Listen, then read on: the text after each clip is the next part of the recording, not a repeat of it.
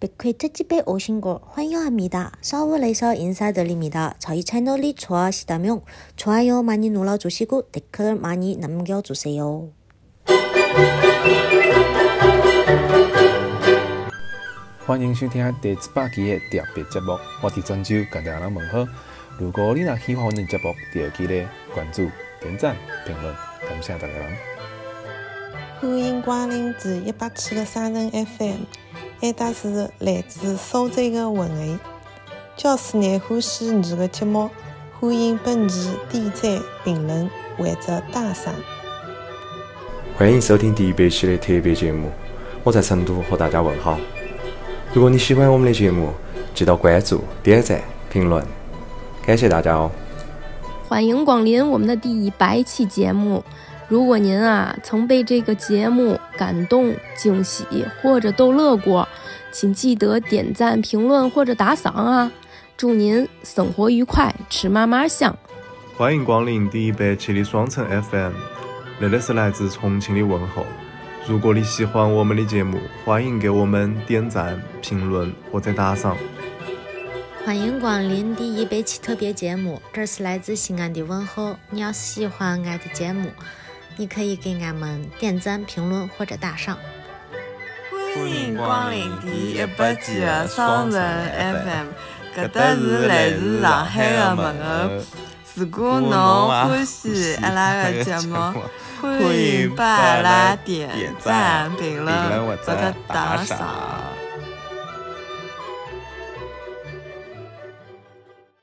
Hello，欢迎光临第一百期的双城 FM，这里是祝节目百尺竿头更进一步的大毛。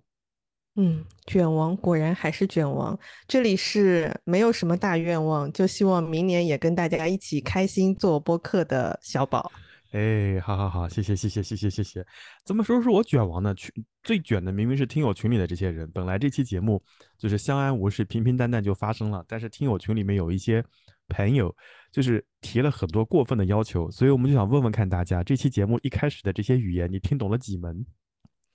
嗯，这是一个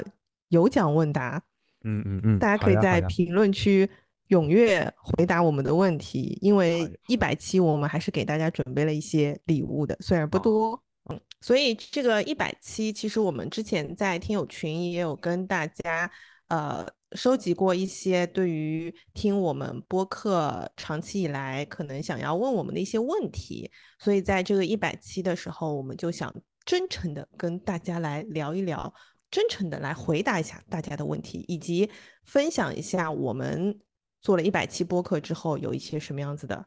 想法？嗯，其实我们前面回答问题也蛮真诚的，只是说，是的，是的，是的。其实大家问了一些这个背背后的血泪的故事或者心酸的故事，所以我们就可能会很正面、很集中的在这一期里面做个集体的回应，所以就有了这一期节目。其实，呃，坦率说，我自己也也有关注过其他节目，呃，其他的频道。我真的觉得能做到一百期是一件挺不容易的事情。有一些节目可能就是日更，每一天播，每一天播新闻，对吧？然后呃播那些新闻的，我觉得他，你刚刚那个谁真的好吓人，很像徐熙娣，你知道吗？谁？我就惊呆了，我觉得我们周更都已经很不容易了，谁能日更啊？我的天！就那些做做日更的，他可能会有一个团队，每天会有新闻的呃采编，然后还有朗读之类的，所以我觉得做日更本身是很厉害的一件事情。然后即使像我们这种节目做周更的，我觉得很多啊跟我们一样做周更的一些朋友，他可能是呃文字工作者，或者他的主业就是在做这件事情上面，所以对他们而言，我感觉好像。有有有那么一点点轻松吧，比我们可能而言可能会稍微轻松一些。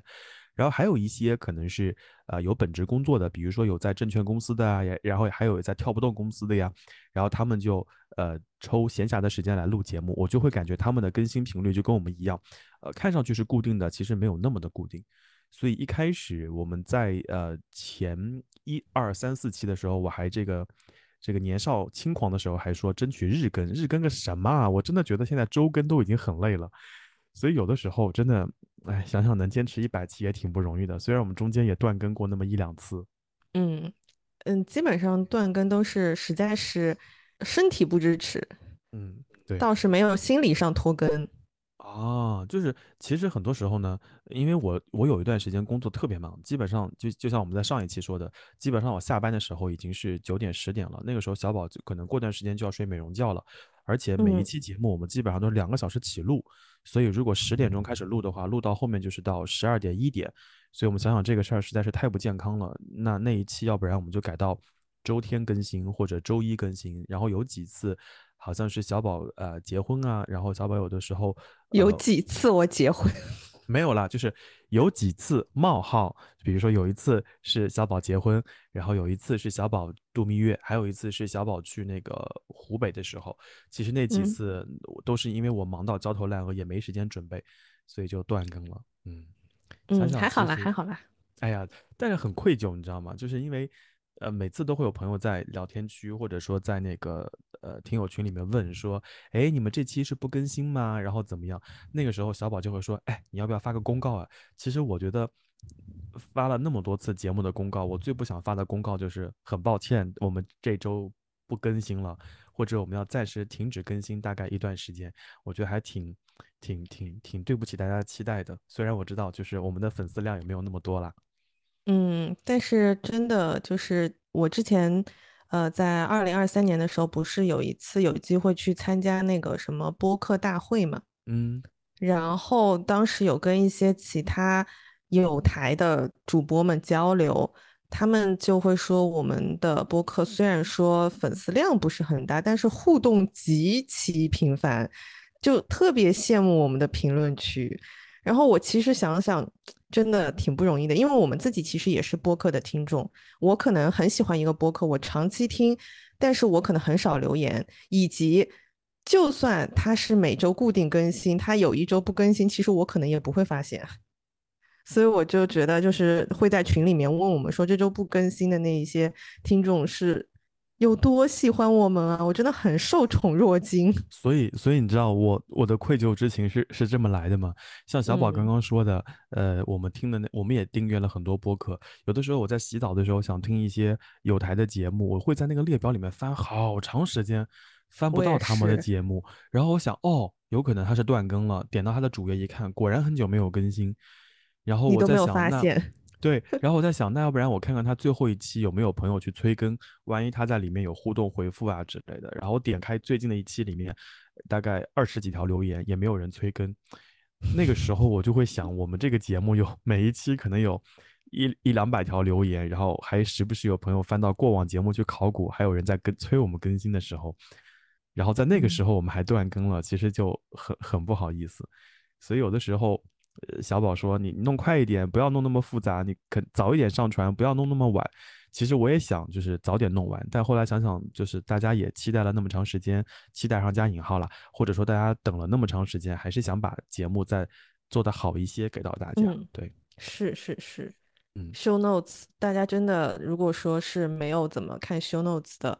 呃，习惯的朋友，你们有机会真的可以去看一下我们的 show notes。大毛老师每次都写的超级超级用心。我们这个节目最开始写 show notes 的时候是，呃，我会先打一个草稿，然后给小宝，小宝就会说啊，这里面有点啰嗦，然后这句话可以不写，然后这句话先前后调换一个顺序，然后改一改。那小宝就最开始我们我们也是参考了有台嘛，我们希望那个 show notes 简单一些，然后能够让大家看到主旨，也不要剧透。后来有大概有一两期。大概就是小宝放手，就是让我说，那你写，我写完以后，小宝觉得说，嗯，还不错，就就这样上传吧。再后来，基本上我写 show notes 的时候，小宝就没有再再干预。所以最开始我们节目的 show notes 是没有什么格式的，到慢慢的嗯我们会把那个时间进度就把它标为时间轴，然后到慢后来再慢慢的我们就把它改成了声音目录。所以然后嗯一开始是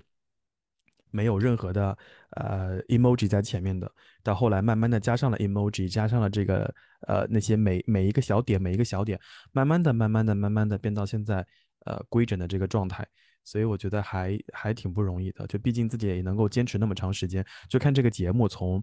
一开始完全不成型，到慢慢的有了点样子，然后到好像有点正规的感觉。所以，我又说到那句话，就其实大家每次催更的时候，我就会觉得还是把它做得更好一点了。嗯，是的，是的，是的。哎，想想这个这个时候叹什么，气呀、我没有叹气，就是这个时候总能想到，就是每一次第一期，我一直想到第一期，我们真的是开始录，然后一个小时都没有想好我们到底叫什么，嗯，太搞笑了。对对对对对，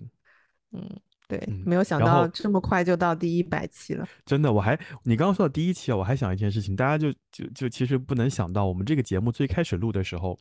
我跟小宝是拿手机录的，就是我们自己用那个、呃 voice memo，就是那个语音备忘录。最开始第一期是一部手机，然后我们两个人对着这个手机说话，然后后来我们呃在在苏州和北京录的时候，就是各自拿各自的手机，那个时候我们还没有使用。呃，第三方软件来来录这个节目，我们就是各自录，所以每一次录完之后呢，我这儿有一条录音，小宝那儿有一条录音，我们需要把两条录音各自剪各自的，我们各自编辑一下，然后把两条录音并成一条录音，再去剪那个录音。所以一开始我们节目的工作的剪辑量是非常大的。当然了，那个时候刚好就是口罩期间，我们也没有去上班，就是在北京，我们有很多时间在家里摸鱼，所以那个时候可能觉得还还还行了。但到后来真的觉得剪辑的工作量太大了。你你大概能想起来是哪一期我们有点受不了了吗？呃，其实是后来我记得有一次跟芋头和丽丽没错四条音轨，四条音轨简直崩溃。每一条音轨我我可能就是按我的剪辑的习惯，我可能都要剪上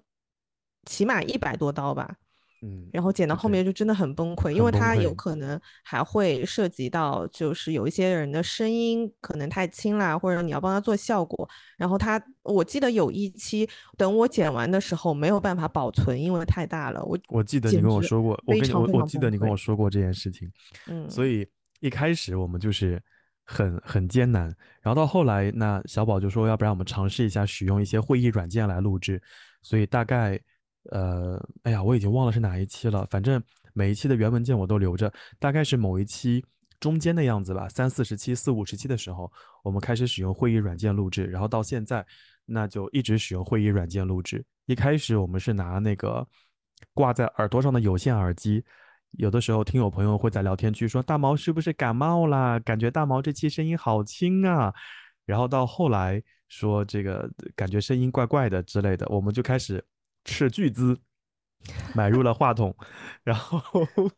那那两期录的时候还挺有新鲜的。到后来就嗯是每次都拿话筒录，等等等等。所以其实你回头看这一百期节目，其实也蛮蛮感慨的。对，嗯，不断的在慢慢的一点点的进步吧。是是是，虽然虽然我们没有声卡，对吧？然后我们也没有那种特别复杂的呃节目的开场白，也没有那种什么很炫酷的文案编辑啊之类的，但总觉得就是在利用闲暇之余，能把这个节目做得更好，就做得更好一些吧。嗯，是的，就是说到这个声音收音的问题，其实我觉得我们的播客，呃，就是还是比较小作坊的。就除了你的声音啊，除了你的声音之外，我我觉得我的声音其实包括我们的音量，其实不是特别的稳定。然后我还是非常感谢大家。我其实一直都很好奇，嗯，或者说我很担心，每一次上线的时候，我都会担心，呃，比如说我放一些稍微劲爆一点的音乐，我就很担心大家是在晚上睡觉的时候听，然后把他们吵醒了，或者是呃有有的时候我我又会担心声音太小，然后在通勤路上的人他可能需要把耳机的声音调到很大。其实我一直都很纠结这个问题，然后我就发现大家真的对我们非常非常的包容。然后就嗯，再次谢谢大家如此包容我们。在新的一年，我们也会努力尽量的把我们的这个收音问题更好的去解决它。对，而且我觉得，嗯，说到包容这件事情，其实，呃，我跟小宝本职工作跟跟娱乐行业呀，跟呃文娱行业其实没有任何关系，所以有的时候我们会在节目当中很很嚣张，嚣张嚣张上面加引号啊，就对音乐做出点评，对。呃，电影做出点评，其实有的时候我知道我们说的可能也没有那么的专业，也不在理上，但大家也很捧场。然后有的时候有一些专业人士也会在聊天区给我们进行回应，或者说有一些朋友对我们的观点并不认同，他也会很友好的指出，等等等等，真的还挺感激的。其实我在做节目的时候，我有想过，那最开始听众可能就一百多、两百多，大家也会比较友善一些。然后不喜欢我们的节目的人呢，可能就划走了，也不会留言。其实我有想过，会不会在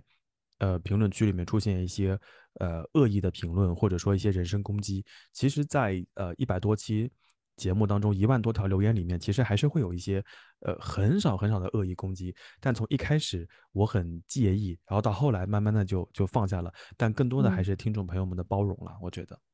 就是从我们那么多的留言数来说，我们所接收到的不友好的评论，真的属于非常非常非常少了。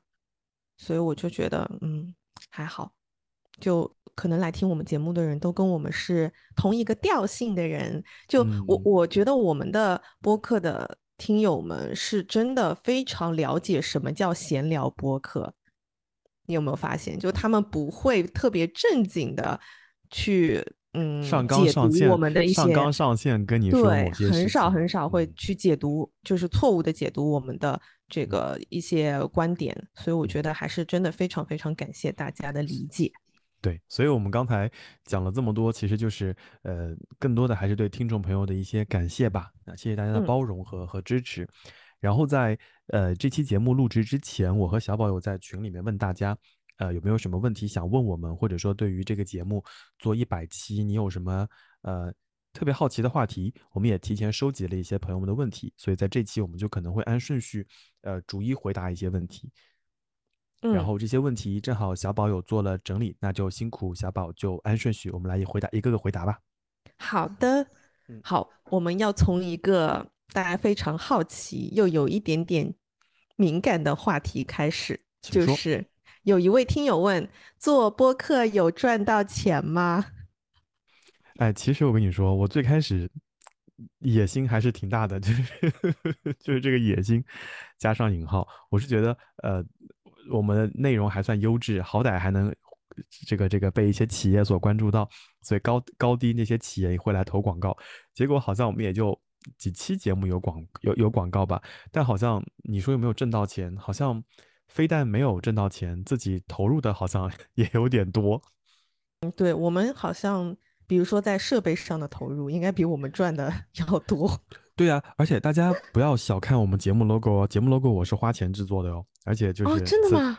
啊，我没有跟你讲吗？没有啊，我以为是友情赞助。节目 logo 花钱做的。嗯哦，就是很感谢，很感谢我们公司的小哥哥给我设计的 logo，非常好看。然后他做了很多版本。一开始节目 logo 我们只是拿，呃，字体，就是在在那个 keynotes 里面拿字体画了一个封面。到后来有一次我们收到版权方的这个通知，说这个字体要扣钱啊，要要要要要起诉啊，等等的很多很麻烦的事情。所以有一段时间节目的 logo 就改成了我的手写体。然后后来我实在是。受不了了，然后有一天就联系了我们公司的设计小哥，我说能不能帮我换个 logo，他就听完了我们节目，然后有了个灵感，就就有了现在这个版本的 logo。所以其实，嗯，当然它设计的很好了，所以这笔投入是非常值得的。然后再加上我们的设备的投入啊，然后等等等等，所以你说有没有挣到钱？我觉得没有，反倒还自己投入了一些钱。嗯，怎么说？我可能跟你不太一样的是，我从一开始就对赚钱，就是做播，通过做播客来赚钱这件事情，没有一个特别高的期待。嗯，可能是一部分的原因，是因为我之前有陆陆续续的接触到一些这个关于接广告的事情，因为就是我有。博主的朋友嘛，所以我知道其实接广告不是那么容易的，而且我一直觉得播客还是比较小众的一块呃领域吧，所以我觉得可能嗯，哎，我有没有跟你说，有一天我跟姐夫哥出去吃饭的时候，我们隔壁桌的人在讨论通过播客来变现，就是有一个人他在跟他对面的一对。情侣解释说：“嗯，你通过播客，就跟还在跟他描述说播客是个什么东西，然后说就像以前我们看电视，现在我们看短视频；以前我们听广播，现在我们可以听播客。然后他们就在那边计划说要怎么通过播客来变现，说现在播客呃进入的人还不多，现在还是一片蓝海，巴拉巴拉巴拉。我心想：天哪，你可太不了解播客了。对，就我觉得播客。”真的，就算是头部的播客，可能赚钱也很难。可能人家都是先成立了一个呃文化公司，然后播客只是他非常非常小的一个部门。你如果想要通过播客去做成一番，就是要要靠个人去做去赚大钱的话，我觉得真的蛮难的。而且我觉得我跟小宝可能已经错过了那个播客的的的的红利红利期，就其实那个红利期就应该是口罩期间比较呃严重的时期，大家都在家里待着，那个时候什么事儿都不能干，播客好嗯。像是那段时间中文播客就突然受到了大家很对对对，而且也在上海那个地方呃兴起，所以我们好像也错过了那段时间，因为我们在录制节目的时候，其实已经到了回现在回头看那段时间，嗯。已经是很尾声了，慢慢也逐步恢复了正常。对，所以呃一开始。呃小宝跟我达成了共识，就是我们只想用这个播客节目来记录我们的生活，然后嗯对一些呃共同感兴趣的话题来进行探讨。其实，嗯，我有一件事情没有跟你说过呀，我有在想，就是万一有一天你要就是在家坐月子要带孩子了，其实这个播客我们可以做广告，就是你会有你会有更多的时间去去经营这些事情，你知道吗？但后来嗯我会当当我们开始做了一段时间播客以后，我会发现真的。很很烦，就这个烦，就是嗯。不不仅是呃剪辑工作量其实蛮大的。工作量很大，对，包括和那些呃广告商来回的交接啊、对接啊之类的。所以我，我嗯。想想，其实通过播客来挣钱，其实是蛮辛苦的一件事情，除非是有一些呃很头部的一些播客节目，然后又遇到了一些非常头部的呃金主，那这样的话可能会有一些广告收入吧，但我觉得可嗯。能也是微乎其微。对的，对的，嗯而且我觉得就是可能品牌爸爸他在各个平台上面投入的这个，呃，就是广告的费用当中，播客也是最小的一个部分。其实你可以想象，嗯，如果说你要卖广告的话，你肯定是有这种视觉效果的，你看到的东西会更容易卖出去吧。我我觉得要用声音去表达，去超过这个视觉是非常非常困难的一件事情。嗯嗯嗯嗯，何况它如此之小众。对，而且小宝刚刚讲了一件很好玩的事情，我我从我们从来没有在节目里面说过。当然，我们也不是吐槽那些呃广告商金主爸爸们有什么不好啊，就是有的时候呃他们可能就是公司里的一个部门啊，有有的是市场营销部，有的是整合营销部，他们就会给各种播客的这个联系方式发邮件，就说我们是什么什么品牌，想邀请各位老师来。呃，参与这个广告的推广啊之类的，然后如果大家感兴趣的话，可以加我们的微信。一般情况下，这种邮件其实是不应该群发的。就如果你要群发呢，嗯你就密送，你就不要在收件方收件箱里面发那么多人的堆写一堆。所以有的时候我们会在邮箱里面收到一些合作的一些邮件，然后我就会点开那个邮件，我会认真看那个收件箱。嗯有的时候我就会看看那个收件箱在哪些节目里面出现，我想哦，原来你原来你找了这么多人啊，我们只是其中之一啊、所以想嗯想，其实这一摊合作也不会有多少钱，那就不如让那些大头们去接吧。所以有很多节目我们都没有接。然后，其实你从发邮件的人也可以看出来，没错，我刚刚也很想说多都是实习生啊之类的，对，他培训生他啊，嗯他们会说，老师你好，我们是什么什么什么公司的市场部的实习生，叉叉。哦，我就知道了，就是可能拿市场部的实习生试试水，也没有嗯很想认真做这件事情。嗯，对嗯的，哦，我们再回到刚刚那个那个话题，就所以刚刚那个问题是，呃，做这个节目有没有挣到钱？那我们明确的回复就是没有做到，没有挣到钱，就是通过广告啊没有挣到钱。然后那呃，在这个节目当中，我们还有开启，在很后期的时候，我们开启了那个打赏的功能。所以其实，嗯在这一期当中，我们就是在这一百期的特殊的这个节目当中，我们会给一些朋友送出礼物。那这些礼物就是用了各位打赏的钱，所以其实可能还不够，所以所以不是可能是一定还不够。所以我是觉得，呃，通过播客挣钱，对我们来说，现阶段可能还是有些困难的。嗯，是的，而且其实这个就是可以联系到我们接下来有一个问题，呃，有不止一位听友问我们说，做到一百期了，和你最开始做的时候的初心差别大吗？然后我就想说，回忆一下我们的初心，当时我们其实就想聊天，分享自己的观点，分享一些生活上面的好玩的事情、有趣的事情，我们俩从来都没有谈到过或者想到过赚钱这件事。在我们做播客的最早的时候，对不对？就不像别人可能会说，哎，我们嗯两个人来做个播客，我们可以通过播客，比如说接到什么什么的广告，怎么怎么怎么样，我们好像从来都没有这方面的规划。嗯哼嗯哼，而且即嗯使在节目的中间，我们尝试录过一些很干很硬，就是很很很怎么说，就是不是那种闲聊性质的，有点像工作指导啊、工作指南啊之类的。录完之后，我们俩都不是很满意，所以嗯其实我们并没有想说把这个节目做的这个把这个方向和调性扭成像其他有台节目一样，对吧？对这个呃国际时事指点江山，对这个公司文化这个点评一下，我们好像也没有那么做。我们一开始就想说这是一档闲聊的节目，有点像两个很久没有见面的朋友的分享生活。好像到现在我们一直都是这样的一个一个调性，所以我觉得好像没有发生什么变化。对的，对的，我们从第一期开始，呃，那一期我们是在一起录的。当时其实本身就是我们两个人从很久的异地的朋友变成了好不容易能够聚到一起的这样一个状态，然后聚在一起聊天。而且我记得我们开始做播客是因为有一次闲聊的时候，你跟我说，你说你其实蛮想做播客，然后我说，哎，我也想，然后我们俩就一拍即合开始了。但我好像。从来没有跟你分享过，也没有问过你，你做播客的初心是什么？所以你要不要在这里跟大家说一下？假设当时没有我的时候，你当时怎么会有这个做播客的一个想法的？我做播客的初心呢，是因为呃，我我的工作经历当中有一段是真的要去接触学生嘛，然后在跟学生就是结结束了课程、结束了辅导之后，那学生总是想跟老师保持联系，他会问老师一些。呃，学术上的一些问题，那有一些常见的问题呢，我就嗯一直在反复的回答，我也很头疼，所以我就会把那些问题呢统一录成了录音，然后录成了录音。每次有人问的时候呢，我就会把那个录音丢给他。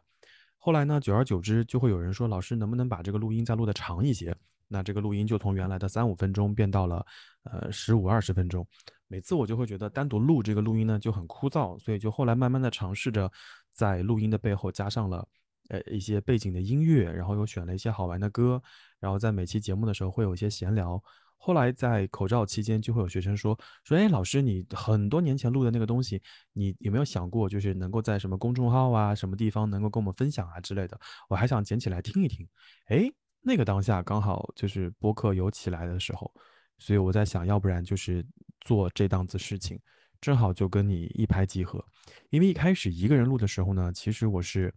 啊，有点没有方向的，因为我不知道到底要录什么话题，以及这个节目的定位定位在什么地方，包括呃音乐的选择，包括呃要不要采访别人啊之类的，其实都是一头雾水的。然后，但是你突然就是提出说你也想录的时候，我就正好一拍即合，因为我觉得一个人录会很辛苦，那两个人一来一回有来有往，可能会稍微舒服一些。所以这是我。从来没有跟别人说过的故事，我我一会儿就是我一会儿结束了，我一会儿结束了之后，我我把那个以前我很多年前录给学生的那个录音给你听一下，你会发现，你你会发现基本跟我们播客节目的调性差不多。因为我记得有一次我是在那个羽田机场录的，所以在那期节目的背后还听到了那个羽田机场的那个登机广播，哇，学生超级开心，学学生就说不要再给我们讲那种。复习的东西了，我们想听一些这些非复习的内容，所以我就觉得哦，还挺有趣的。那个是二零一一二一呃一三一四的时候，对。二零二四年如果有断更的时候，是不是可以放松一下？放什么？你这段古早的 音频？不要，我拒绝，我拒绝，真不要，真不要。哎，好的，那。这不是免费可以听的，对对对对，这个这个这个可以单独发给你听一听，然后其他同其他的同学和朋友要听就就算了算了，饶过我好吗？饶过我好吗？啊，你应该，我跟你说，聪明的回答是我们不会断更的，情商低了啊，情商低了，嗯。那我也先分享一下我的初心吧，我应该也没有跟你讲过，但我的初心其实还蛮简单的，我的初心有三个，第一个就是。爆棚的分分享欲，我好像觉得我从小就一直都是一个非常非常喜欢屁大点事都要跟别人去分享的人，而且我有的时候是属于那种就是双子座的，我可能同一件事情我会不厌其烦的跟 n 多个人，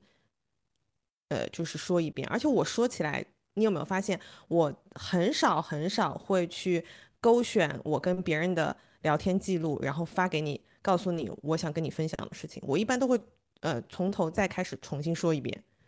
所以，所以我觉得就是播客，我听到这个东西，然后我听到一些闲聊的播客的时候，我就觉得哇，这个就是一个非常好的平台，能够让我去分享我想分享的东西。第二个就是我喜欢交朋友，我觉得我可以通过分享去交朋友，因为我以前一直都是这样子做的，就包括在最早的时候，可能在呃微博啊，或者是说在 B 站啊，我会发一些呃就是视频啊，或者是一些。一些一些呃留言之类的一些东西，反正我都我们其实之前在那期嗯，就是讲那个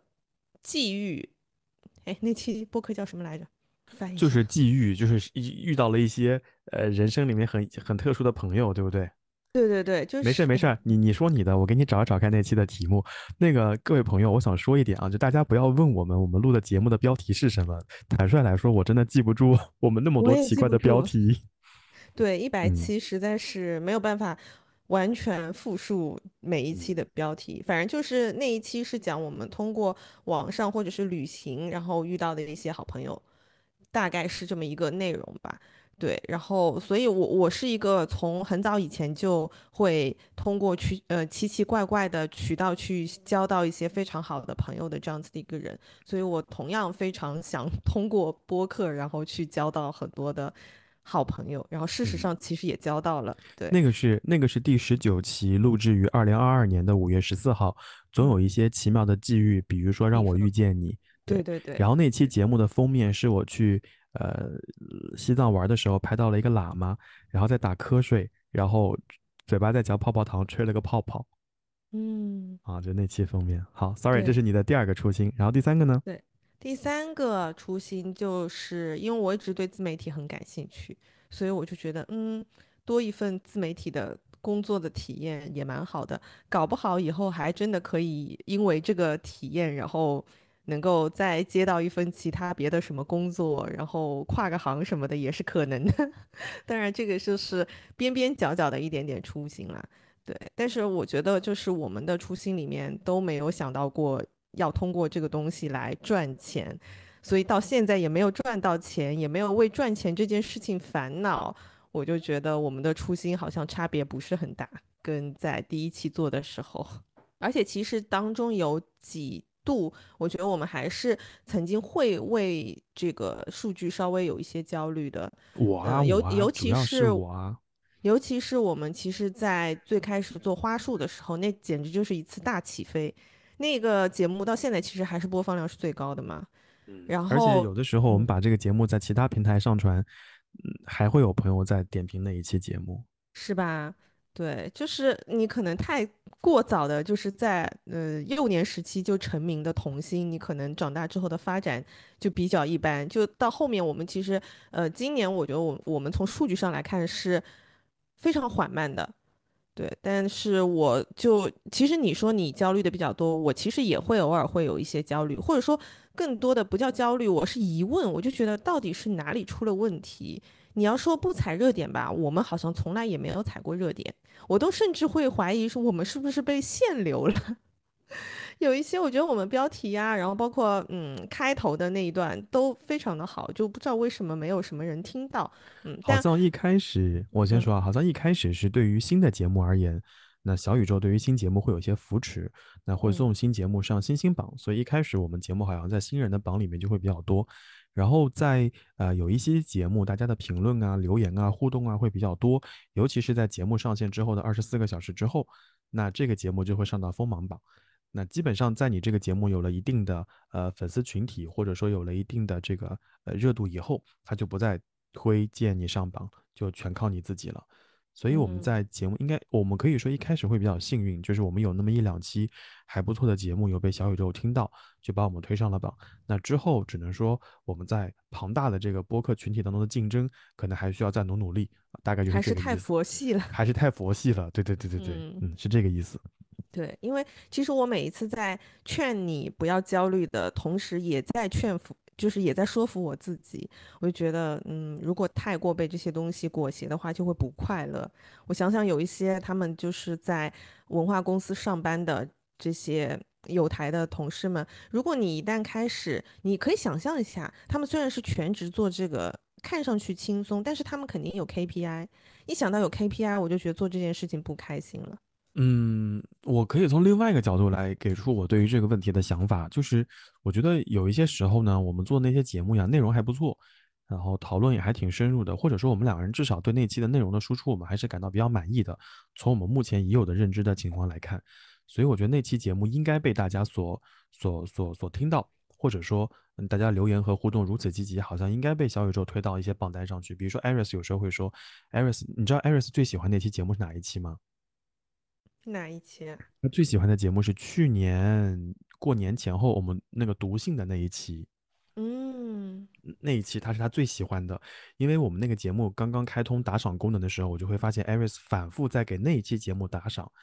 后来有一次，真的，后来有一次我在那个聊天区就问他，我说怎么有又有人在复习这一期节目？艾瑞斯说真的，他很喜欢那期节目，在反复。听那期节目是二零二三年一月七号的第五十期节目哦，正好是第五十期。见字如面，请回答二零二二。那期节目其实我录的也很开心的，因为那期我们念到了很多朋友的邮件，嗯，比如说我现在打开了那个 show notes，有有我们这个今年即将高考的过气糟饭团，嗯啊，希望他今年高考一定要顺利。然后包括那个时候还没有谈恋爱的这个厚椰拿铁，还有。还有那个呃，想 Peach，然后还有唐老师，这刚躺下等等等等，就这些账号我们都很熟悉。然后那期节目真的也也回答了朋友们的一些问题，也听到了大家的邮件，所以那期其实录的还是蛮开心的。但我跟 Aris 的问题是一样的，就那期节目也没有上榜，所以也会有一些不甘心。对，所以我对于数据的焦虑可能是来自于这里，因为我觉得那期节目明明我们做的很用心，怎么就没有上榜？来自于不甘心。对嗯，就可能，嗯，我的性格就是这样，就是我要不然呢就不做这件事情，我要不然做这个事儿呢，就是要做出一些响声，就是你你高低要有给我一个、一个说法。所以最近我们的工作就很忙，然后有些同事可能半路就想放弃啊之类的。然后前两天我们在这个单位楼下闲聊的时候，我说，对我说我也想放弃，但是呢，我我对自己的这个要求就是在我要放弃之前，我必须把这摊子事儿完完整整的交给下一个人。然后呢，也让他对我有一些感激，而不是现在这种烂摊子的时候交给他。他说：“哦，他说你这个职业洁癖已经到生活的方方面面了。”我心想：“天哪，生活的方方面面，你你是怎么知道我生活的方方面面的？” 所以就对这个节目也是这样的，就要么就不做，我要么做呢，就希望能把这个节目做好，也也对得起我自己花的时间。所以有的时候节目没有上线，其实我还会蛮蛮遗憾的。此处就是很想骂小宇宙，没有上榜是吧？对对对对对对对，嗯，开玩笑开玩笑，对。嗯，那我好像心态会比较平和一点，以及在这里我又要引用哲学大师菲比的话来鼓励你，请说。我觉得在新的一年二零二四，也许你可以。嗯，在这样子的时刻，就是在不断的 push 自己的时刻，想要放松一点的时刻，可以跟自己说，有的时候完成比完美重要。好，下一题。哦，知道了，知道了，知道了。谢谢，谢谢哲学大师菲比的这个人生建议。嗯嗯嗯，其实我觉得就是我们做到我们自己觉得最好的就可以啦。反正因为呃。就是在群里面有一个听友问了一个问题，他说最喜欢哪一呃，就是最推荐的播客节目。然后我当时没有理解他的意思，我以为他问的是我们俩对于我们的节目当中最喜欢哪一期。然后我就思考这个问题，后来我发现，等一下，我跟你说，我跟你说，这期节目你得回答，因为在北北京时间二十点四十九分，，Aris 给我发了一条消息，，Aris 说做了一百期节目，主播本人最喜欢哪一期？为什么？嗯，我们的兼职 PD 发问了，这个问题还是得回答的。哎，但是我真的都很喜欢呀。嗯，就是我，我其实想回答说，你问我最喜欢的，可能很难选出那个第一名。但你让我说推荐个什么，呃，五期节目或者六期节目，我应该能能票选出五六期、七八期的样子。嗯嗯，因为毕竟是。嗯，把把节目比喻成自己的孩子，这个比喻可能有点恶心，但是你可以，确实是这样。对，但确实它真的包含了我们很多这个付出和努力和心酸。有的时候熬夜熬到凌晨一两点，就是在剪这个节目。我我们其实可以完全不剪，因为有的时候小宝就说别剪了，就这么就这么传吧。但后来觉得不行啊，就是都已经坚持了三四十期、五六十期了，就不差这一期，那就再剪一剪吧。有的时候觉嗯得说好像随便弄一弄，就在周六传了吧，但觉得哎呀算了，都已经剪了一半了，那就好好剪。那好好剪，那就礼拜天更新吧。所以有的时嗯候其实说到底啊，就是回回应到我刚刚讲的内容上，更多的其实还是不甘心，就是不愿意这个节目就那么的，就是佛系下去。嗯，还是你对自己的要求比较高啦。嗯，那我们尝试摆烂一期。呃，不是，就是因为你剪了，我也没有发现你剪了。包女士，包女士，太搞笑了！你要跟呃大家复原一下刚刚我们在录之前的 那段对话吗？我笑我我我本来在这个这期问答当中，我要问小宝一个问题，我说为什么每期节目的音乐都是你选的，而不是我选的？然后小宝就说：“那你要放节目放歌吗？你自己插进去啊！你把那反正你也要剪辑的嘛，你把歌剪进去不就行了吗？”朋友们，我有一次呢，就是尝试自己剪了节目，剪了节目呢，把歌也剪进去了。小宝说：“嗯，我挺满意的。你能不能把那个原文件发给我呀？”然后就把原文件发给了小宝。小宝说：“嗯，不是这个，没有歌的原文件。同时，你把那三首歌也给我。”后来我把两条文音轨一比较呢，发现哦，原来小宝在那个地方动了手，就把把那个歌插入的前后又剪了整齐了一些，同时把歌又变得更短了一些。所以从那次以后，我基本上就不怎么想在我剪我剪辑的时候把音乐剪好。我我知道后面宝女士肯定会再动一再动一刀。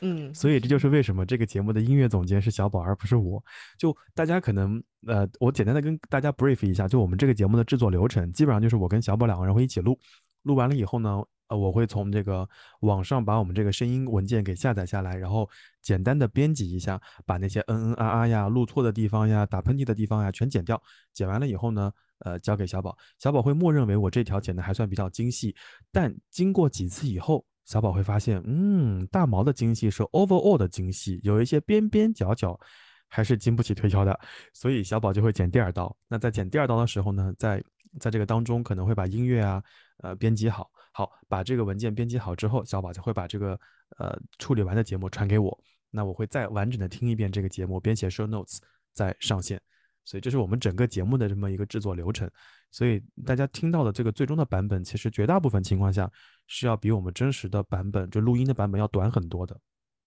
嗯，其嗯实也没有短很多啦，就是我们可能花两个小时去剪，也许就剪剪的剪了很多刀，但是可能就少了五分钟，因为其实每次我一刀可能我就剪一针，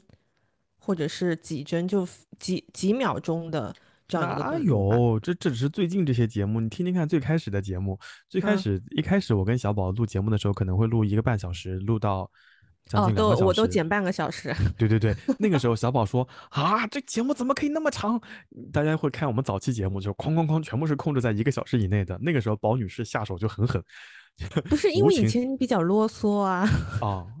我谢谢你啊。然后后来我不知道哪一期，突然那一期之后，小宝就妥协了。就当我们的节目时间长度变成六七十分钟的时候，小宝就不再剪了。以前我记得有一次是呃我没有妥协，明显就是现在聊天的质量高了，哦，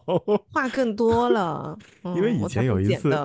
有一次是那个二零二二年年终总结那一期，然后那一期就是录了九十分钟，然后我的我的想法就是要不然就一期上了吧，然后小宝说嗯太长了，就咔嚓中间一刀刀掉以后就两个四十五分钟，有的时嗯候我就会跟他 argue 一下，小宝说不行不行太长了，还是还是四十五分钟吧，嗯，是的，嗯，所以所以这就是这个节目呃音乐总监为什么不是我的原因，我我这一年会努力的啊，就是剪的再稍微干净一些。嗯，其实也不用，我觉得我已经习惯了。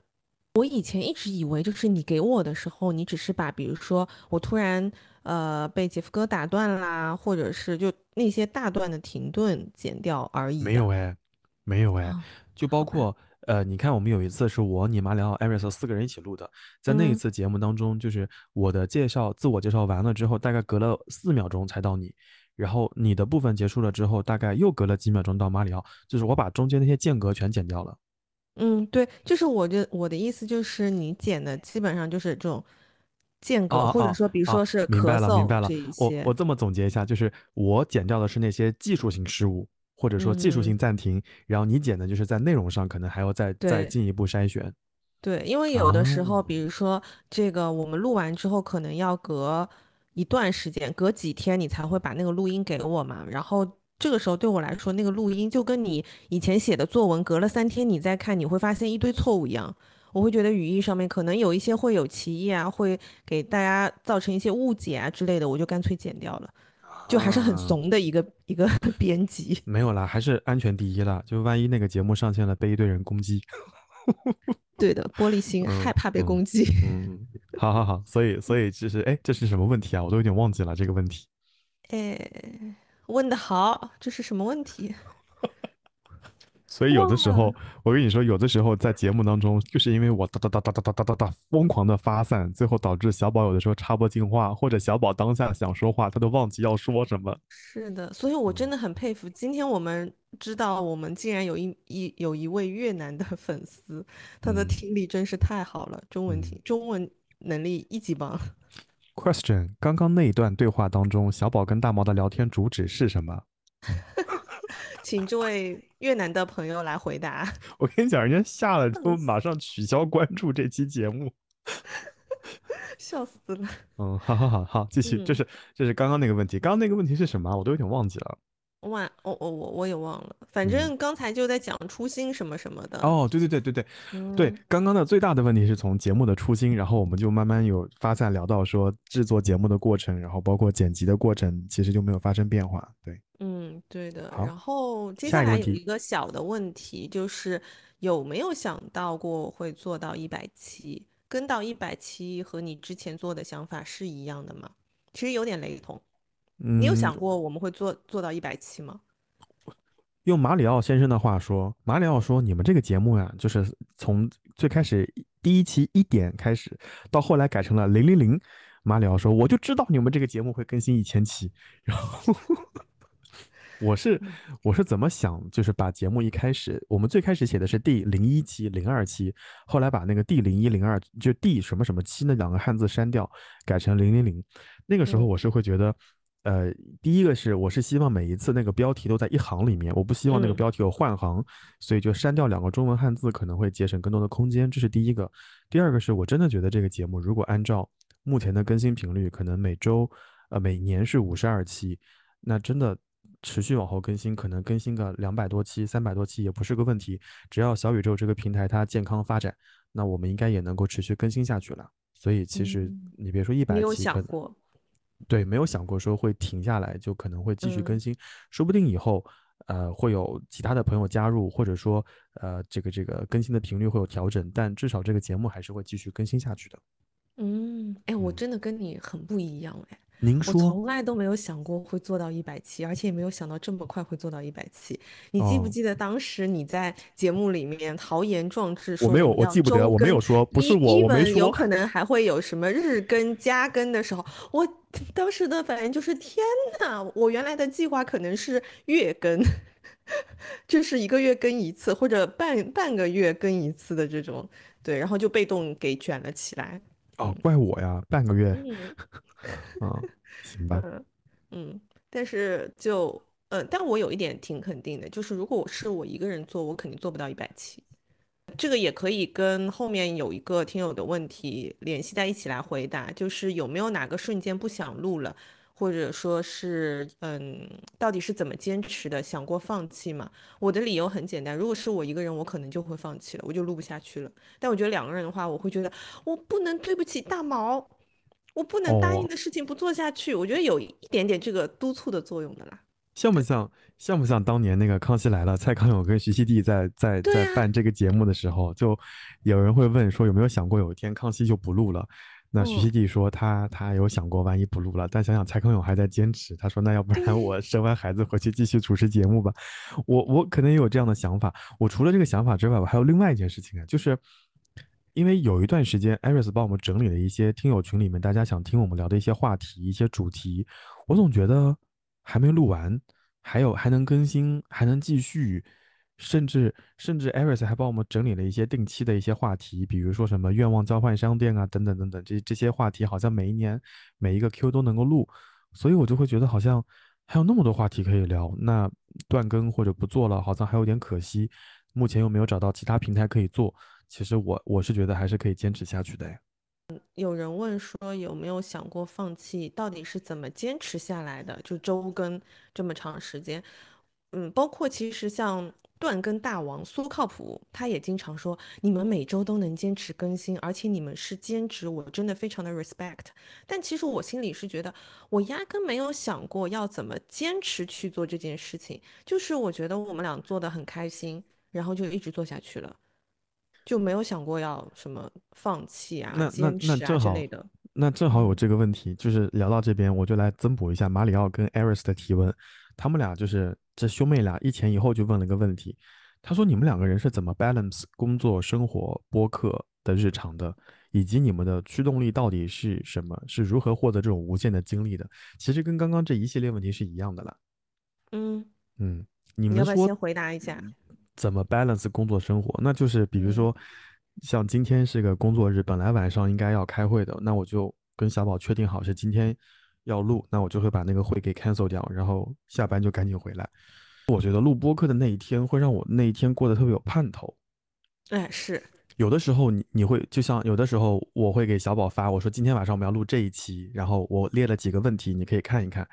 有的时候小宝会给我洒洒写了一堆了。对，然后有的时候小宝会给我发问题，哇，那个时候我就很紧张，我想天呐，我要赶紧干活赶，干干完活儿之后要把问题回答一下，然后再想一想这期要讲个什么东西呢？好像还有个什么故事什么的，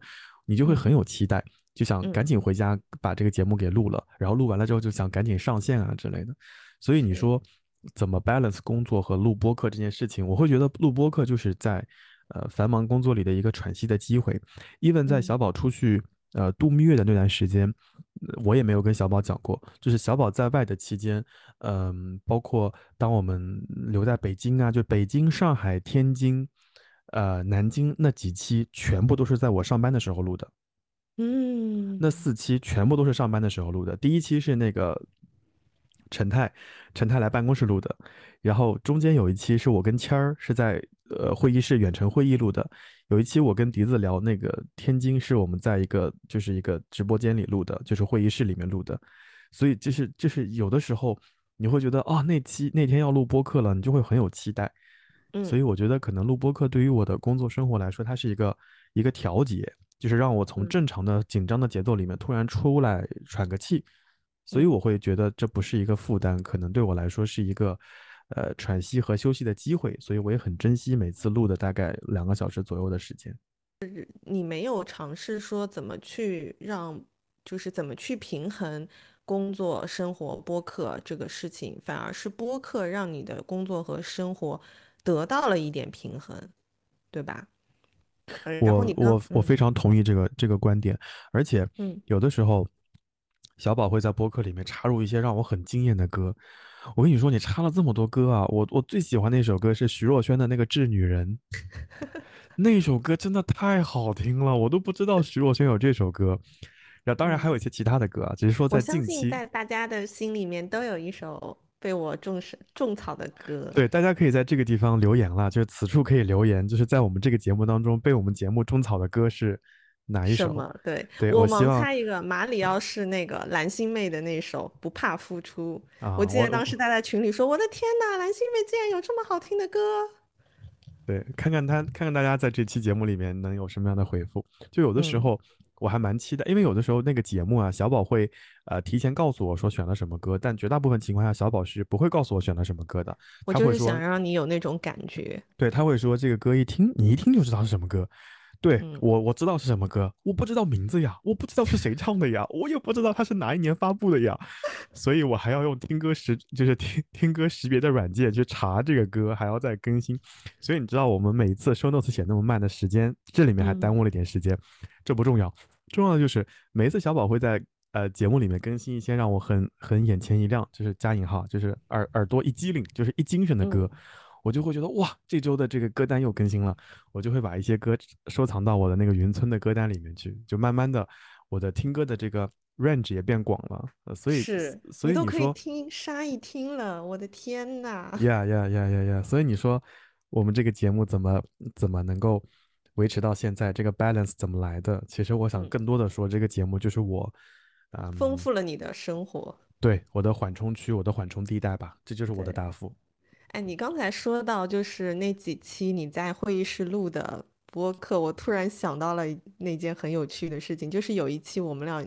录播客的时候，你也是在会议室，然后你就死活听不到我的声音。你记得吗？你只让我喂喂喂喂喂，后来发现好像你把那个麦克风选择了功放。救命！那期真的好尴尬啊，太尴尬了！哎呀，我不愿意回忆起这些尴尬的瞬间。就反正大家不认识我，社死的不是我，社死的是你。呃，对对对，反正我们录播课总有一些很很很奇怪、很意外的事情发生，就是在那那段时间了。Anyway，好，那那这个问题你要回答吗？怎么做那个 balance？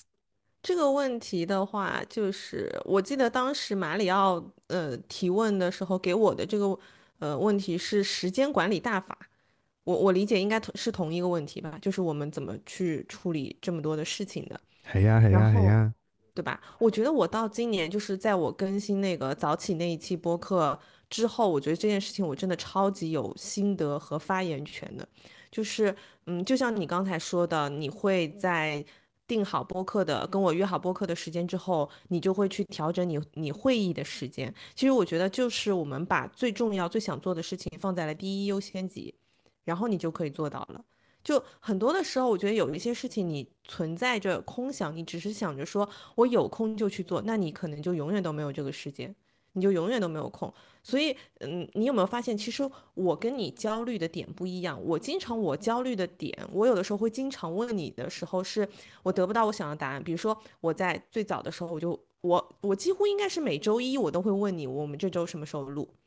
对吧？我们下次什么时候录？就是因为我要把我这个第一优先级的这个事情先排出来。我也是，呃，定好这个时间之后，那我今天晚上我就是其他事情我都不做的，我就只是录播课。所以就是我觉得所谓的时间管理大法，就是你把你最想做的事情，把它放在第一位，然后再去安排其他的事情，而不是说等到我有空的时候我再来做这件事情，因为时间是太容易被浪费掉了，你刷刷手机就没有了呀，对吧？所以，我我觉得我们现在就是像我们调整了时间之后，可能我们呃每周在周一到周五当中，呃会选一天。固定下来去录播客，然后像以前的话，可能我们周一录，然后我固定就是周五晚上，我不会安排任何的事情，我就是用来剪辑的，大块的时间来剪辑，就这个时间我首先先空出来了，那就会嗯，就是这个事情就能够做成了，它就这个时间就是已经被安排好了嘛。然后还有一个就是，我觉得我在这一年。结束之后，我也其实，在前面的播客我也跟你分享过，因为呃，之前我也说我有做非常非常多的工作，就是正职工作以外的兼职，就是兼了 N 多个职。其实，嗯，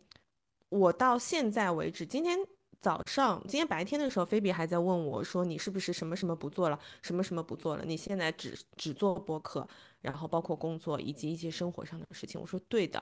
就是我觉得人的精力跟时间，你要承认它是有限的。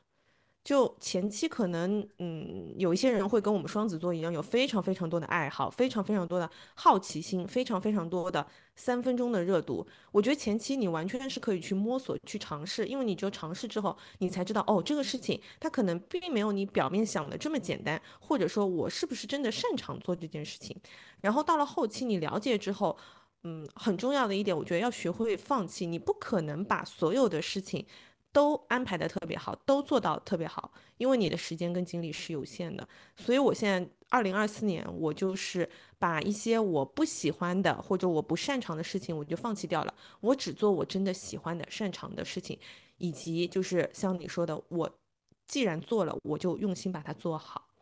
对，所以我觉得也没有说存在一个，嗯。特别需要去平衡的一个问题，因为可能我现在想要做的事情不是那么的多，那么我就有时间去把它安排在它应该应该呃去安排的那个时间点。当然，我觉得还有一个 tips 就是选择延长醒着的时间，比如我选择早起，大毛选择熬夜，这个当然也是可以的，只是比较累一点。二零二四年大毛还要熬夜吗？你看我理你吗？你刚刚说那个话的时候，我就不搭理你呀。我跟你说，我现在的睡觉时间真的还蛮早的，除非说我那段时间要加班之外，我我的那个大夫啊，真的他太厉害了。就他每次给我把脉的时候，他都会说，嗯，最近又熬夜了吧？我说没有。他说嗯，嘴巴不老实，但是肝呢是会老实说话的。然后那个时候我就有点紧张。然后大夫说，你看心跳也出卖了你。然后过会儿我就躺在那个。诊室里面咣咣咣给我一顿猛扎，大夫说，大夫说这两针是还你这周没有好好睡觉的，希望下周这两针不要再出现了，你知道吗？我那个大夫真的太好笑了。大夫几岁啊？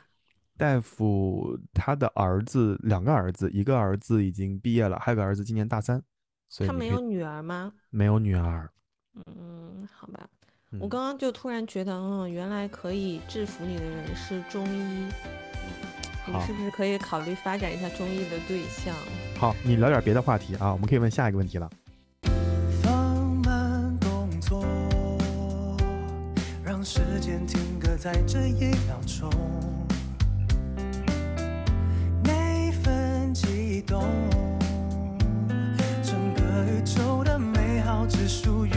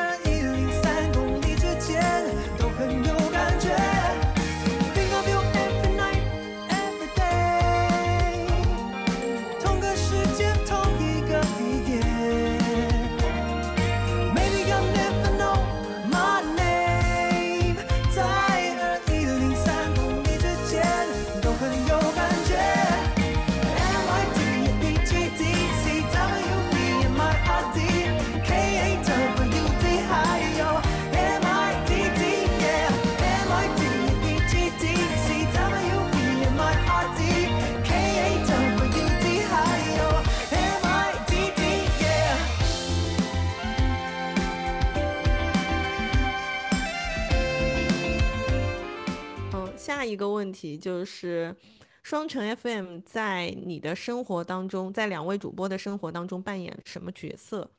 以及这两年的主播工作给你的生活带来了什么影响？扮演了什么角色？这个话题刚刚我已经回答过了，就是平衡者。对，他是个平衡者，是个喘气的地方。嗯啊，然后还有个问题是他在，哎，还有个什么问题？Sorry，我突然。就是这两年的主播工作给你的生活带来了什么影响？其实有点雷同啊。差不多，嗯，我觉得好像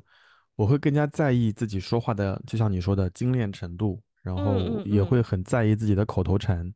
嗯，是。哎，这点我觉得你进步超大的，但我觉得我进步非常缓慢。没有吧？我的口头禅也很多的。没有，你已经就是好很多了。哦。这也是为什么我现在剪的少的原因。就是有一些碎嘴啊什么，我觉得你基本上都没有哎。哦，嗯嗯 乖巧。嗯，对，不说话。嗯，好，下一个问题。啊，我还没回答呢。哦哦哦，对不起，拍谁拍谁拍谁拍谁。好，对我们节目经常就是就是这样，就是有一个什么问题，然后我明明在问小宝，小宝说了一些，然后我接过来，接过来以后就呱呱呱呱说完了，说完了我就开始 move 到下一个 part，小宝在那边满头问号。虽然我是平梗的，但是我还是有发言的权利的，好吗？对不起，对不起，对不起，请说，请说，宝女士。嗯，对我，我觉得，就我认真的思考了一下这个问题，我觉得双城 FM 到目前为止来说，已经不知不觉的成为了我的一片自留地。就是一开始这里只有大毛这样一个。又有趣又优优秀的朋友，但是现在这里已经有四千多个大毛了，朋友们。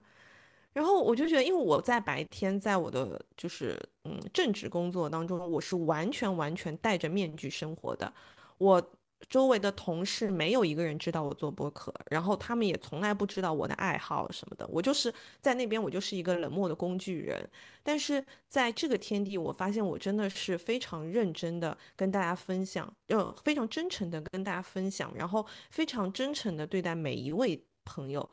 我就觉得在这里我可以做我自己。就这种感觉特别好，而且就是我选的音乐被大家喜欢，就这个我觉得这种成就感已经超越了其他的喜欢了，就这个成就感超级大的，嗯。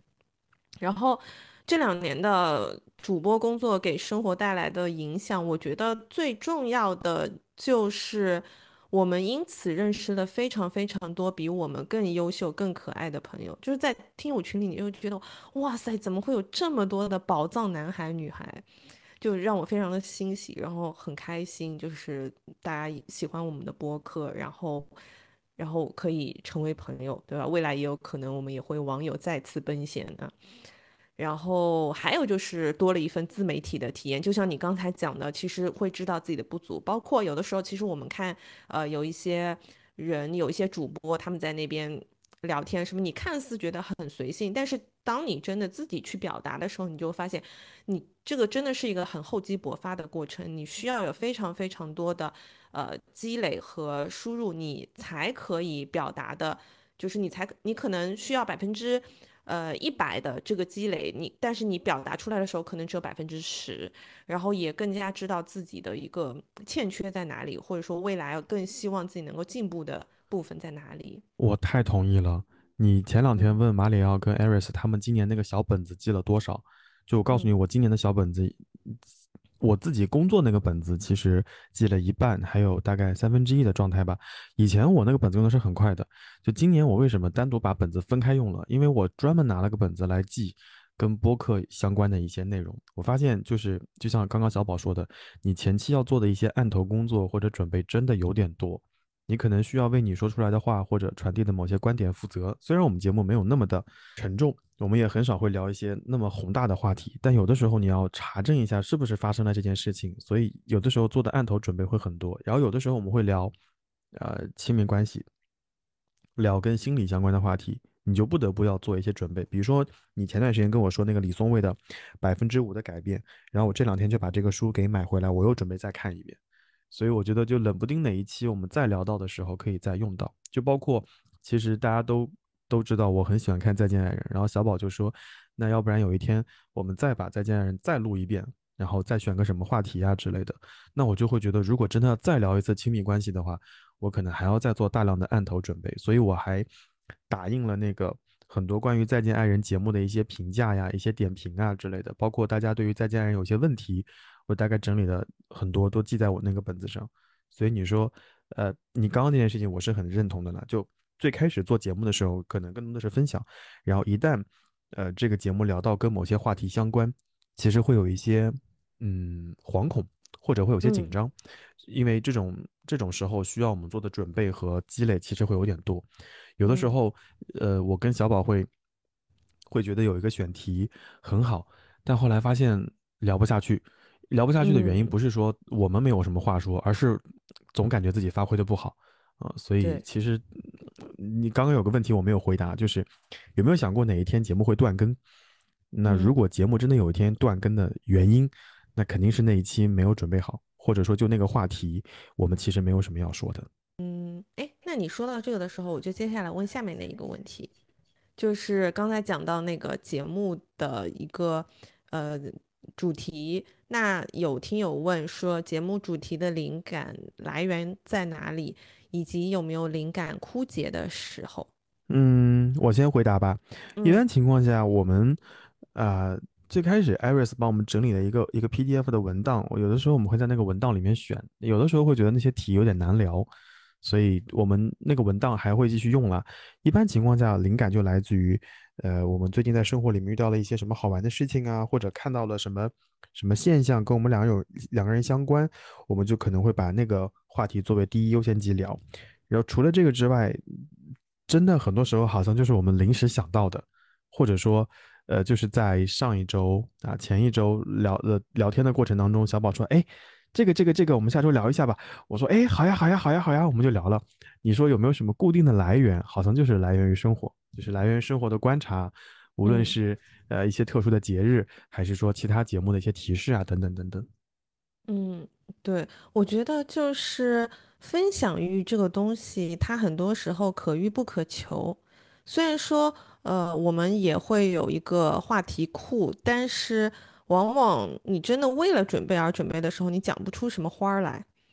所以很多时候，它就像我们要给朋友，就像上期我提到的，我们要给朋友准备礼物一样。有的时候你就是看到那样东西，你突然脑子里面就是叮一下，你就觉得你有东西可以讲，你你觉得啊这个东西我就是要送给他，特别特别的完美。但如果说你提前去搜罗去看，哎呀我要给这个朋友准备什么礼物的时候，你反而就是找不到那个礼物。所以我觉得分享欲就跟礼物是一样的，有的时候它就是。对不对？对，嗯因为有的时候有一次，我想跟小宝讲那个录那个《再见爱人》，就我这边咣咣咣咣咣准备的特别好，小宝那边其实没看，然后也嗯没有、也没有看完，或者说看完之后他也没有什么感受，所以那期就就不得不换一个题目。但突然有一天，小宝把《再见爱人》的后面几期看完了，他说：“哎，我们录一下《再见爱人》吧。”我说：“好呀，好呀，好呀。”就是就是嗯就是这个意思。然后我来回答一下。除此以外，就是说这个节目主题，其实我觉得，嗯，谈不上灵感枯竭，很多的时候，有的时候是我们俩想聊的话题，其实是，嗯，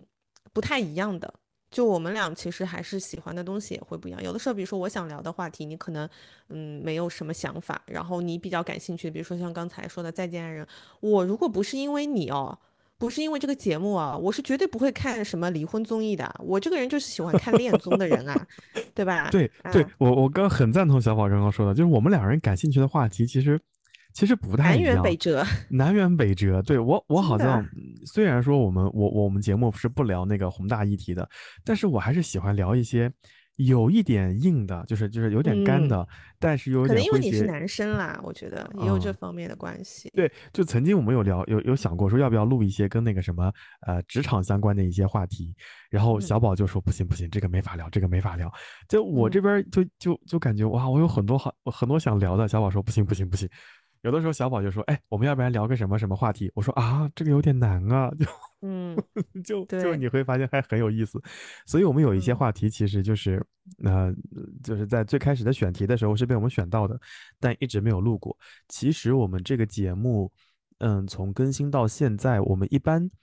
没有废掉节目，就就是录了就用了。但我们只有唯一一期只有一期是废掉的，对对对对对，那期节目其实还在我的那个文件夹里面。就其实我嗯觉得就难得会废掉一期节目，一般就是选择两个人共同的话题去录。那一期的典型特点就是我有很多的话要说，然后小宝就说什么啊聊不下去。那一期 那一期大概就是我聊到呃第二趴的时候，小宝硬聊嘛。就硬聊，就是硬聊，聊到后面小宝说不行不行，我感觉状态不对，这期不录了吧，然后就临嗯时终结了。对，对，而且我们其实每一次录的时候，我们都只写问题，就不太会写非常详细的大纲，所以我觉得就是，嗯，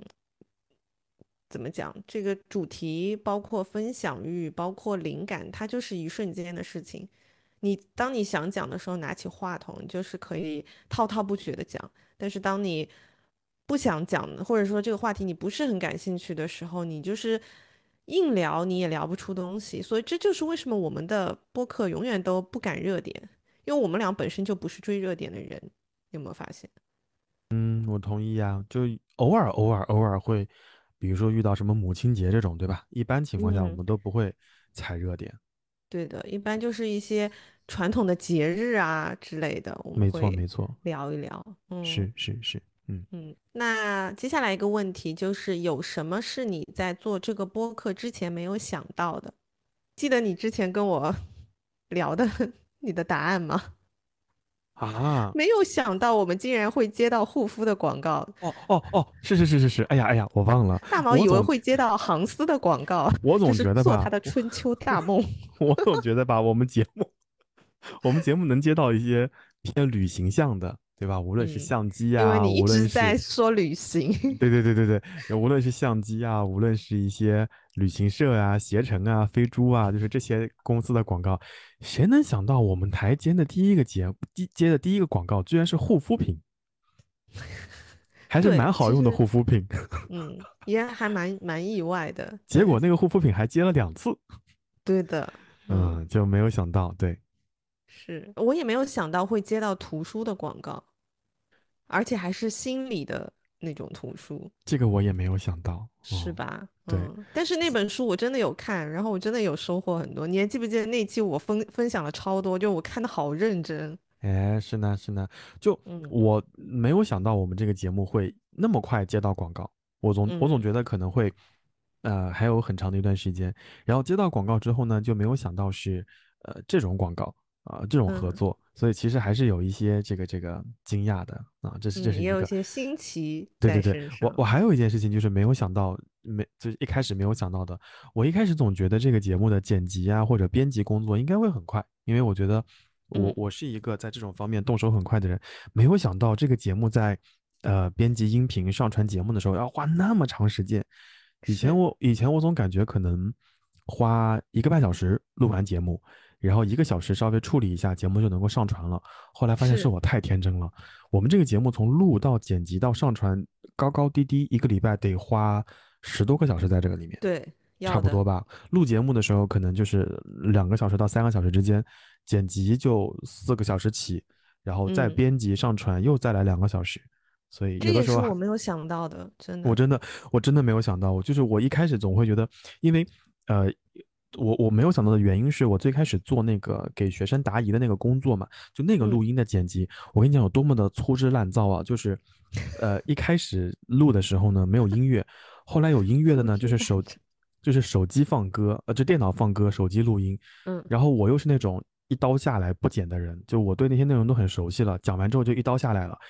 把那个标题一改，格式一改，然后就传了。所以我觉得哇，好容易啊，也就嗯三四十分钟嘛，这有什么难的呢？这这个现在节目从三四十分钟变成一个多小时，那也就两个小时的事儿吧。No no no no no，是我太幼稚了，这个节目的时间真的太长了，所以，所以我真的在这儿啊，就特别提醒那些打算做播客的朋友们，就如果你真的打算做，而且你希望这个播客的时长有点质量的保证，比如说三十分钟或者四十分钟，你可能需要乘以个十，就比如说你要留三百分钟在这个地方，可能嗯你才够用一些。嗯，我觉得其实是，呃，有两个原因的。第一个就是我们是两个人讲，就我们录的时候可能会比较轻松，但剪起来它毕竟不会像你一个人，呃，你你想讲的话，你可以很顺畅的表达完之后，所以你的剪辑工作会稍微轻松一点。但是两个人聊的时候，尤其像我们又没有大纲、没有脚本的话，就聊得天马行空的，所以你后期的这个剪辑的工作量就会变大。我原来想法跟你是一样的，因为我以前是剪视频的。然后我是剪我自己的视频，我跟你一样，我剪得非常非常的顺。就我通常是我录完一个视频之后，我可能就花个半个小时左右，我就可以全部都把它剪完了。然后我是那种属于我当天录，我当天剪，当天就能上传的。所以我就想，哎，音频你都不需要去管表情，你只要讲就好了，那肯定是非常更加简单的一件事情。结果我没有想到这么费劲。然后还有一点，就是因为要加音乐，其实加音乐也蛮费时间的。就我其实在之前有讲过嘛，因为你到后期你要选择，就我觉得音乐，嗯，为什么？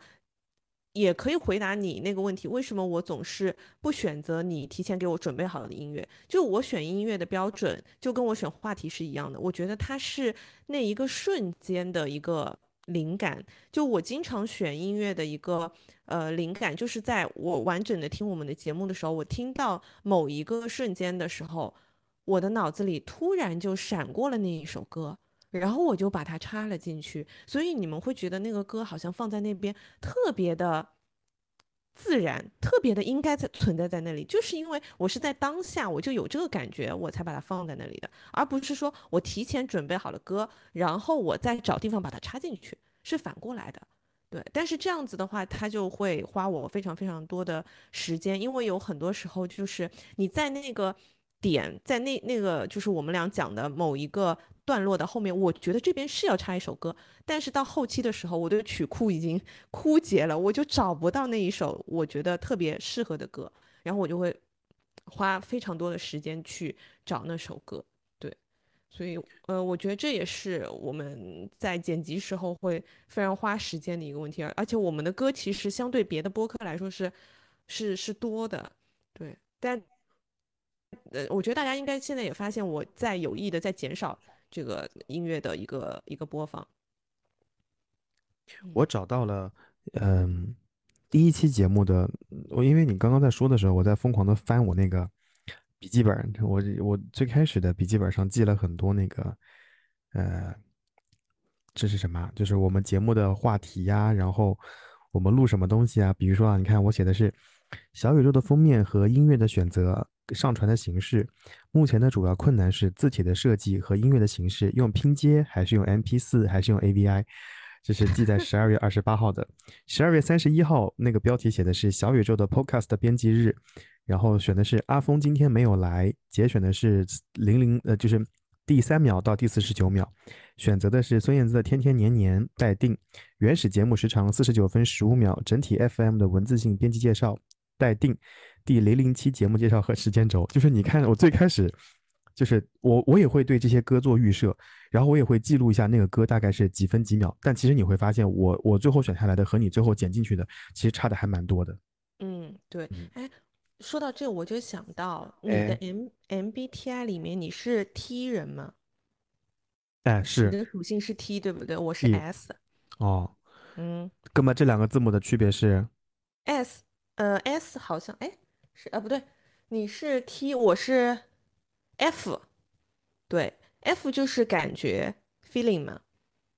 然后 T 好像是 thinking，就是解决问题、思考、解决问题。所以你看我们俩的想法，就是你是比较属于理性逻辑类的，我我就是靠感觉去剪节目的，我完全什么东西都没有写过，我的电脑里面没有留下过任何编辑的痕迹。我们我们这个节目从啊上线第一期到现在这么多年，我的本子。换了四本，就是我的记事本换了四本。我这四本记事本没有本子。我这四本记事本当中，随便翻两页都能找到，就是跟录节目相关的一些注意事项，就还蛮有意思的。嗯嗯，是。哎，那说到这个问题，我就想要接下来问问另外一个呃听友的问题，就是你觉得二零二三年你最大的改变是什么？有一些改变是因为播客吗？好问题。二零二三年最大的改变就是变老，然后变养生了，变养生了。对，对，朋友们，我在这边正式跟大家说，大毛真的去体检了，我看到体检报告了，嗯，不是骗你们的，是真的去体检了，他真的开始养生，他真的开始早睡了，或者说不那么晚睡了。哎，你不要打断我，我有点，我有点忘记今年的改变，让你感受一下被打断的感觉。哦。好讨厌的感觉哦！二三年的改变好像就是听歌更多元了一些，嗯，然后我都已经开始在听那个蒙古语的 jazz 了。啊，好的。嗯，我乌兰巴托的那个导游给我发了发了首歌，他说：“哎，你听一下这个歌。”然后我一听，哇，好好听啊！然后我上网搜了一下，是一首蒙古语的爵士，真的很好听，很好听。就对我只是说一说啊，我并没有说要在这期节目里面放，你放心。那你可以分享给我，我听一下。好 好好，我马上发。我也因为你而听了非常多奇奇怪怪语言的歌曲呢。嗯，也是我没有涉猎过的一些领域。嗯嗯，比如说前段时间你发了那个什么，呃，这个这个这个，呃，印印印尼语的歌，对吧？嗯，那首歌是闵老师在群里面推荐的。那首歌就是我在很早之前放的歌呀，而且是在我很喜欢的歌曲列表里面的。是的吗？那个乐队是在印尼亚运会上发呃，就是表演的歌呃，表演的组合。啊，他很厉害。嗯，对。那你的改变呢？没了，我就我就这个，对我的听歌就更加多元一些，因为好像我很难因为一件事情就是，而因为它是个惯常发生的事情，它很难对我发产生一些改变。就如果是一些偶尔发生的或者间断性发生的，它可能会有一些改变。那就比如说，嗯，比如说工作。呃，工作工作场合，老板突然有个发言啊，可能会对我最近的工作风格发生改变，它是临时产生的。但是，呃，录播课这件事情已经变成了我们的生活的一个习惯，或者说变成了生活的一个部分。所以你说，因为这件事情发生的改变其实很少。嗯，对我为什么会想到说接下来问这个问题，就是因为我的答案其中我写了一条，是我从一个 ISFJ 变成了一个 ISTJ，我觉得现。就是这个当中应该受你的影响是不少的，嗯，就原来我是一个非常以感情为主的人，但是我觉得我现在，当然也有可能是生活阅历的关系，我觉得我现在比较成熟。就是呃，说回到星座，我原来是月亮是上月亮是白羊座，就是属于比较冲动、感情用事的那种。但我觉得我现在就是变得非常的理性，嗯，包括就是有的时候去帮朋友去解答一些亲密关系的一些问题，包括我们在播客里面聊的时候，你会觉得你有没有发现我现在就是心态会变得更加的平和一些？不像以前那么为爱冲动了。冲动，对嗯对对对以前宝女士可是为爱冲动很厉害的人，现轰在轰烈烈。对吧？有些人还敢在这个这个这个高架上逆行呢，下车逆行的。啦？没有啦，你不要误导大家。我只哎是在红绿灯停下来的时候摔门而而出而已，哦车。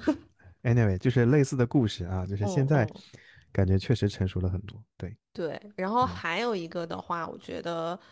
嗯、跟你聊天之后，我觉得我接触到了很多我以前没有接触到过的一些领域，对，然后也会慢慢的去发现，哎，好像是另外一番天地，对，所以其实我也蛮希望说，在二零二四年的时候，就除掉工作以外，我觉得生活上面我们都应该更加打开自己，多去尝试一些我们没有尝试过的一些一些事情吧。对，然后包括其实像嗯看电影，我觉得也是。哦，真的，我们我们我已经很久没有进电影院了。嗯，对，我以前就是会呃只专注看我喜欢看的那一类电影，但是我今年我二零二三年开始看，尝试看各种不同类型的电影，然后也会慢慢的能够 get 到里面的一些乐趣，然后包括综艺节目，对，就像再刚见爱人才讲的，对对对，我其实还觉得第三季蛮好看的，我是第三季从头到尾都看完了。嗯，第三季其实还行啦，只是说，嗯因为我我，嗯哎呀，可以说吗？应该可以说，嗯。就是我认识张硕的同学，所以嗯。就是张硕的同学正好又是我很多年前的学生，所以就问了一些里面的一些故事，然后就有点出戏，所以每次在嗯。看张硕跟睡睡那一对的时候，我就会快进，然后看到老嗯。王和那个王诗晴的时候，我就恨得要死。看到 看到傅傅傅首尔跟老刘的时候呢，我也想快进。所以第三季我就是基本是在基本上是在快进里面度过的。所以你你说有没有什么让我印象深刻的环节？可能就是三十六问呐、之类的，或者在喀什的那一段。其实我我我也有想过说再再过段时间再从头到尾看一遍。嗯，哎，那我顺势再问你一个问题，问就是关关于播客，或者说关于你自己，你在二零二四年你有什么期许吗？就顺着这个二零二三年最大的改变来说的话，二零二四年我的最大的期许就是，你有看我朋友圈吗？没有有。我是不发朋友圈也，现在已经进化到几乎不怎么看朋友圈，就不你是不给你们点赞，我你是真的不看。看看我的，你看看我的朋友圈好不好？比如说十二月二十三号我发了杨丞琳的，十二月三十一号我发了林宥嘉的。哦，林林宥嘉我宥嘉那有看啊，对林宥嘉你给我点赞了，对。然后嗯一月一号我发了条朋友圈，我说那个呃嗯激烈的情绪起伏像过山车一样刺激，但是在稳定当中消化每一天才是永恒的课题。新的一嗯年，认真的写一本我的解放日志。嗯所以我觉得我在二零二四年的最大的一个议题，就是就是平静的、冷静的面对自己的所有情绪。然后前两天正好有一个同事来问我，他说：“他说我感觉你今年好像 peace 了很多。”然后我就给他截了一段我在周报，我也要写周报，在在我周报里面的一段话，我说：“呃，本周工作总结，较为冷静的面对每天的焦虑，从担心业绩指标大。”到给团队的成员提供解决问题的资源，从每个板块都想动手调整，到聚焦一两个维度重点调整，希望下一个月自己能够更加自如的面对压力。就是我能够明显感觉到，二三年和二四年我的压力会非常大。那这个压力无论是来自于家庭也好，还是来自于嗯、工作也好，还是来自于就是生活的方方面面也好，我觉得我的我我一直觉得我的抗压能力是 OK 的。但其实并没有那么的理想，我也会有情绪的起伏和波动。当然，我不会跟大家说，但是我觉得这种对我的内耗和消耗是非常大的。所以我在二四年的一月一号就跟自己说，就是没什么大不了的，就是这些情绪我都能够平稳的克服过去。所以我我今年二四年的整个最大的议题就是，我希望在二四年十二月三十一号的时候，能够对自己这一年的这个焦虑啊、焦躁啊、压力。就是很好的做一个复盘，就是把这份这这本解放日志写得很好啊、嗯，这就是我的想法。嗯，你在说这些的时候，其实我有一个感受，就是，嗯，因为有的时候跟你聊天的时候，我会经常听你描述说，比如说在工作上面可能会有一些情绪，就是可能会发火啊之类的，但是你在我面前就是几乎不会这样。我我一直觉得你是一个非常非常能忍的人，就是很隐忍的人，你可能心里面已经爆炸了三十遍了，可是你表面上很平静。对，然哦后，嗯，所以前段时间我们公司有一个给管理者的测评，就是测大家嗯的这个，呃，嗯这个这个形象是什么，猫头鹰啊、老虎啊、你是。忍者吗？哎呀，anyway，这个不重要，这个问题不重要，重要的问题是，它会测你的能量值，就是在这个嗯工作当中，你你的 energy 到底有多少？如果你嗯能量值很高，他就会觉得你你你很棒，你能够完成这个工作；然后能量值很低，他就会提醒你的上一级，就是这个员工大毛，他的这个精神内耗很严重，你要小心一些。在我们公司那么多比较成熟的管理者当中，我能量值真的非常非常低，就是老吧？老板都惊到惊到掉下巴的那种。他拿了这个嗯报告，问了我们那个 HRD，说是这是真的吗？HRD 说，嗯，不排除他在作答的时候呢答得有点快，但是绝大部分题目上来看，他的作答是比较认真的。然后我的老板就拿了这个报告过来找我，他说你这个情绪值怎么，就是这个能量值怎么那么低？然后他们就仔细的研读了一下我整份报告，就发现在这个工作当中有太多让我产生精神内耗的东西。然后这种精神内耗并不是因为我自己，呃怎么样，是是就像你说的，就是由于我的忍啊，然后我不想爆发出来呀、等等等等，嗯所以就使得我的能量值就会越来越低，越来越低，越来越低啊嗯。啊，就是这么个状态。嗯，所以你刚刚在讲的时候，其实我会觉得，作为朋友，我观察到的一点哦，就是呃，你可能在新的一年对自己的一个要求是，我不希望我的情绪变得很激动，我相信我有能力，嗯、我可以在未来去把它消化掉。但我的反应就是会觉得说，我希望你不是把它在内部自己消化掉。我希望你可以把你自己看成一个，嗯，不是一个容器，因为你水瓶座是一个容器，然后你所有的情绪你就把它包在那个那个瓶子里面，它没有释放出去。我觉得这样子其实时间长了，你就是你你你收藏的气越来越多，你有一天会爆炸的。但我希望你把自己在二零二四年把自己想象成是一个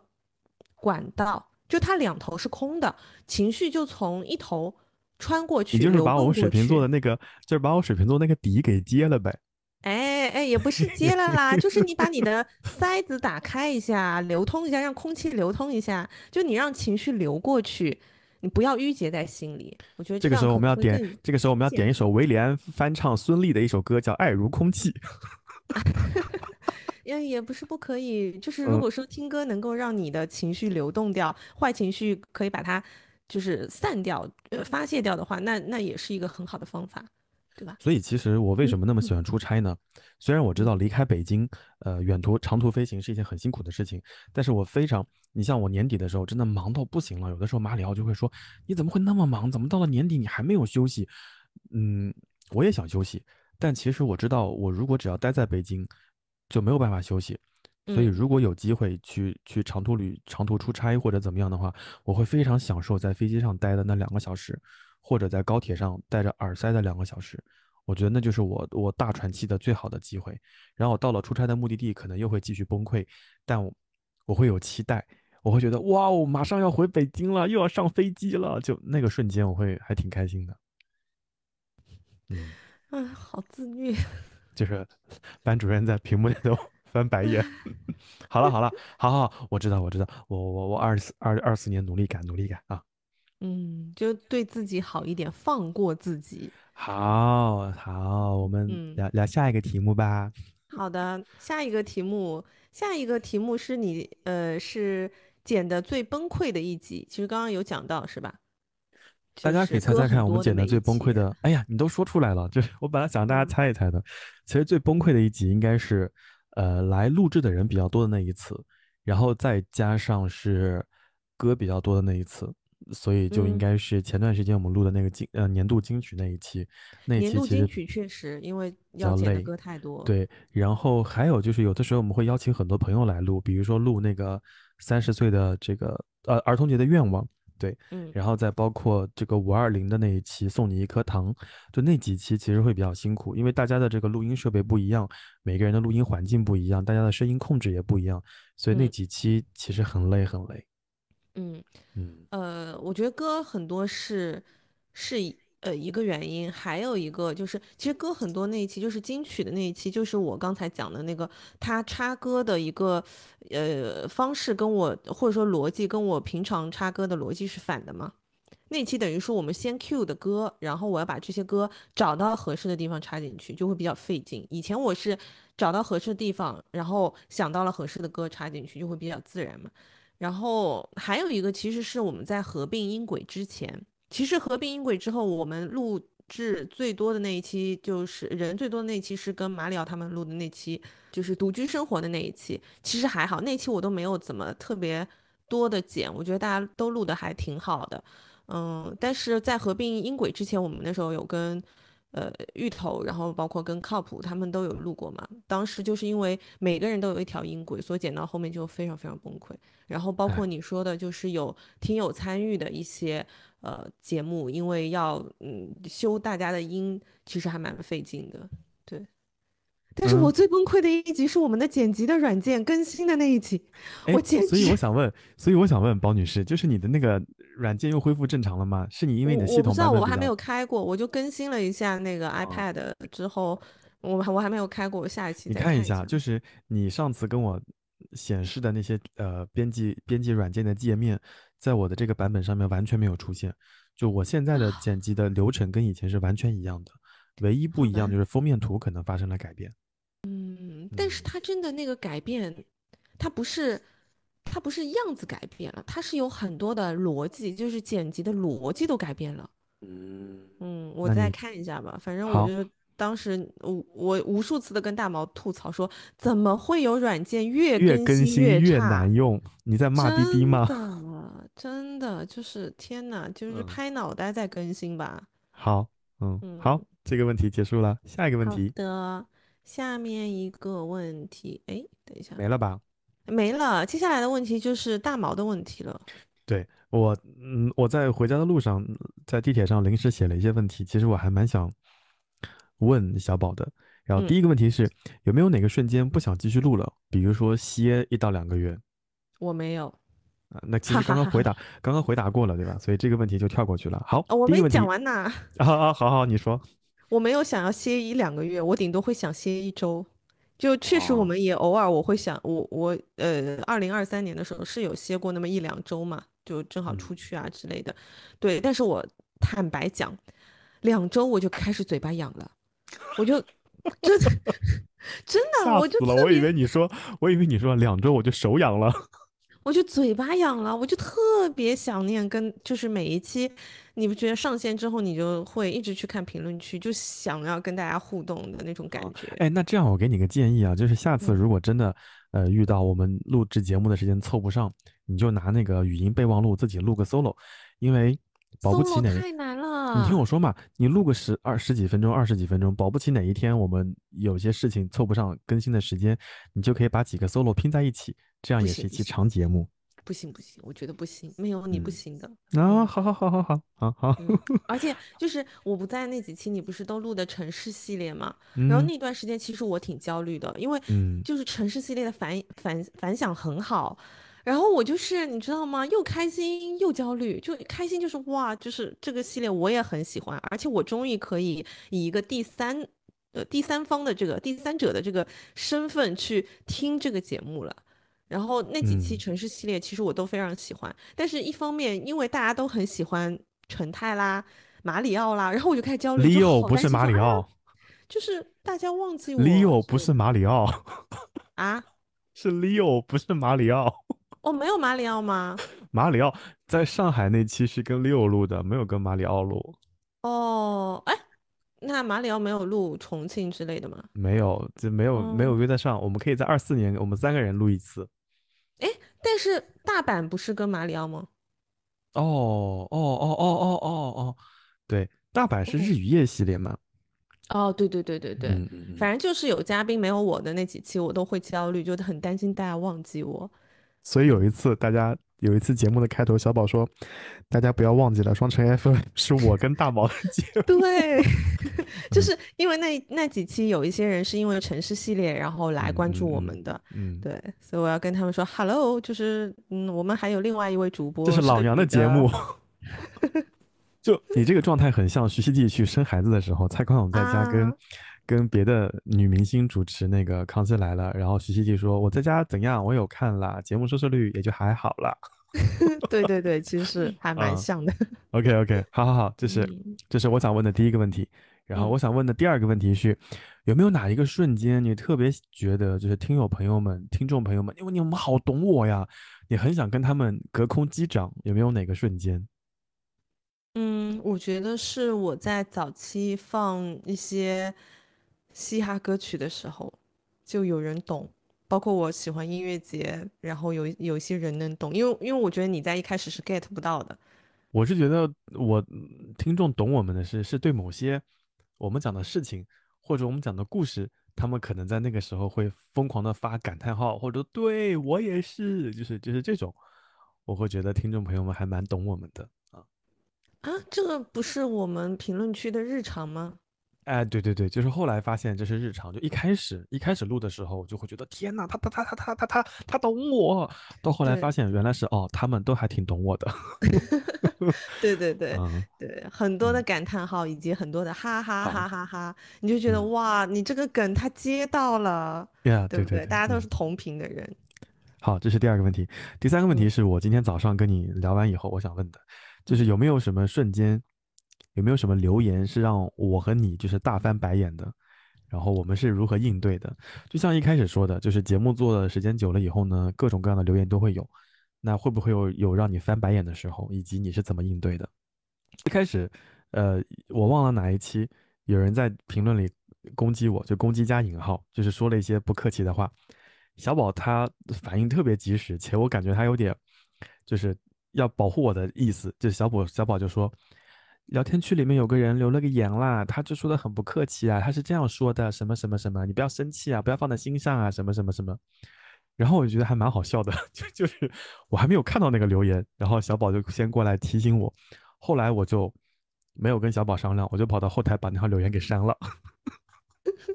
所以，所以有的时候，呃，再包括其中有几期，就也有人说小宝，就是说小宝就讲了一些不客气的话，我我都感觉小宝应该没看到，因为那那段时间好像，呃，是我在上传节目，然后你可能要到第二天才能够听到。当那些评论上去的时候，我就会直接删掉，啊，我就不会嗯跟你说，大概删掉两条评论吧，嗯。嗯，所以，嗯，我是觉得每个人的这个这个这个评价体系不一样，可能价值观也不一样，所以很难保证大家都是在呃 same page 上面的。所以，如果有人的观点特别的啊、有人身攻击或者讲的不客气的，我就会删掉。其他的我一般都会都会放在那个地方。对，就我们早上讨论的那些，我我你有没有发现，其实我这次跟你说的时候，我也是先把留言删掉了。就呃，我我记得以前我在看一些其他的平台上面，比如说有博主删留言什么，下面甚至会有人说啊，你为什么要删留言？怎么怎么怎么样？不能让别人说不一样的声音吗？怎么怎么样？我现在的想法就是说，嗯，你当然有权利留下不一样的声音，但我也有权利删掉你啊。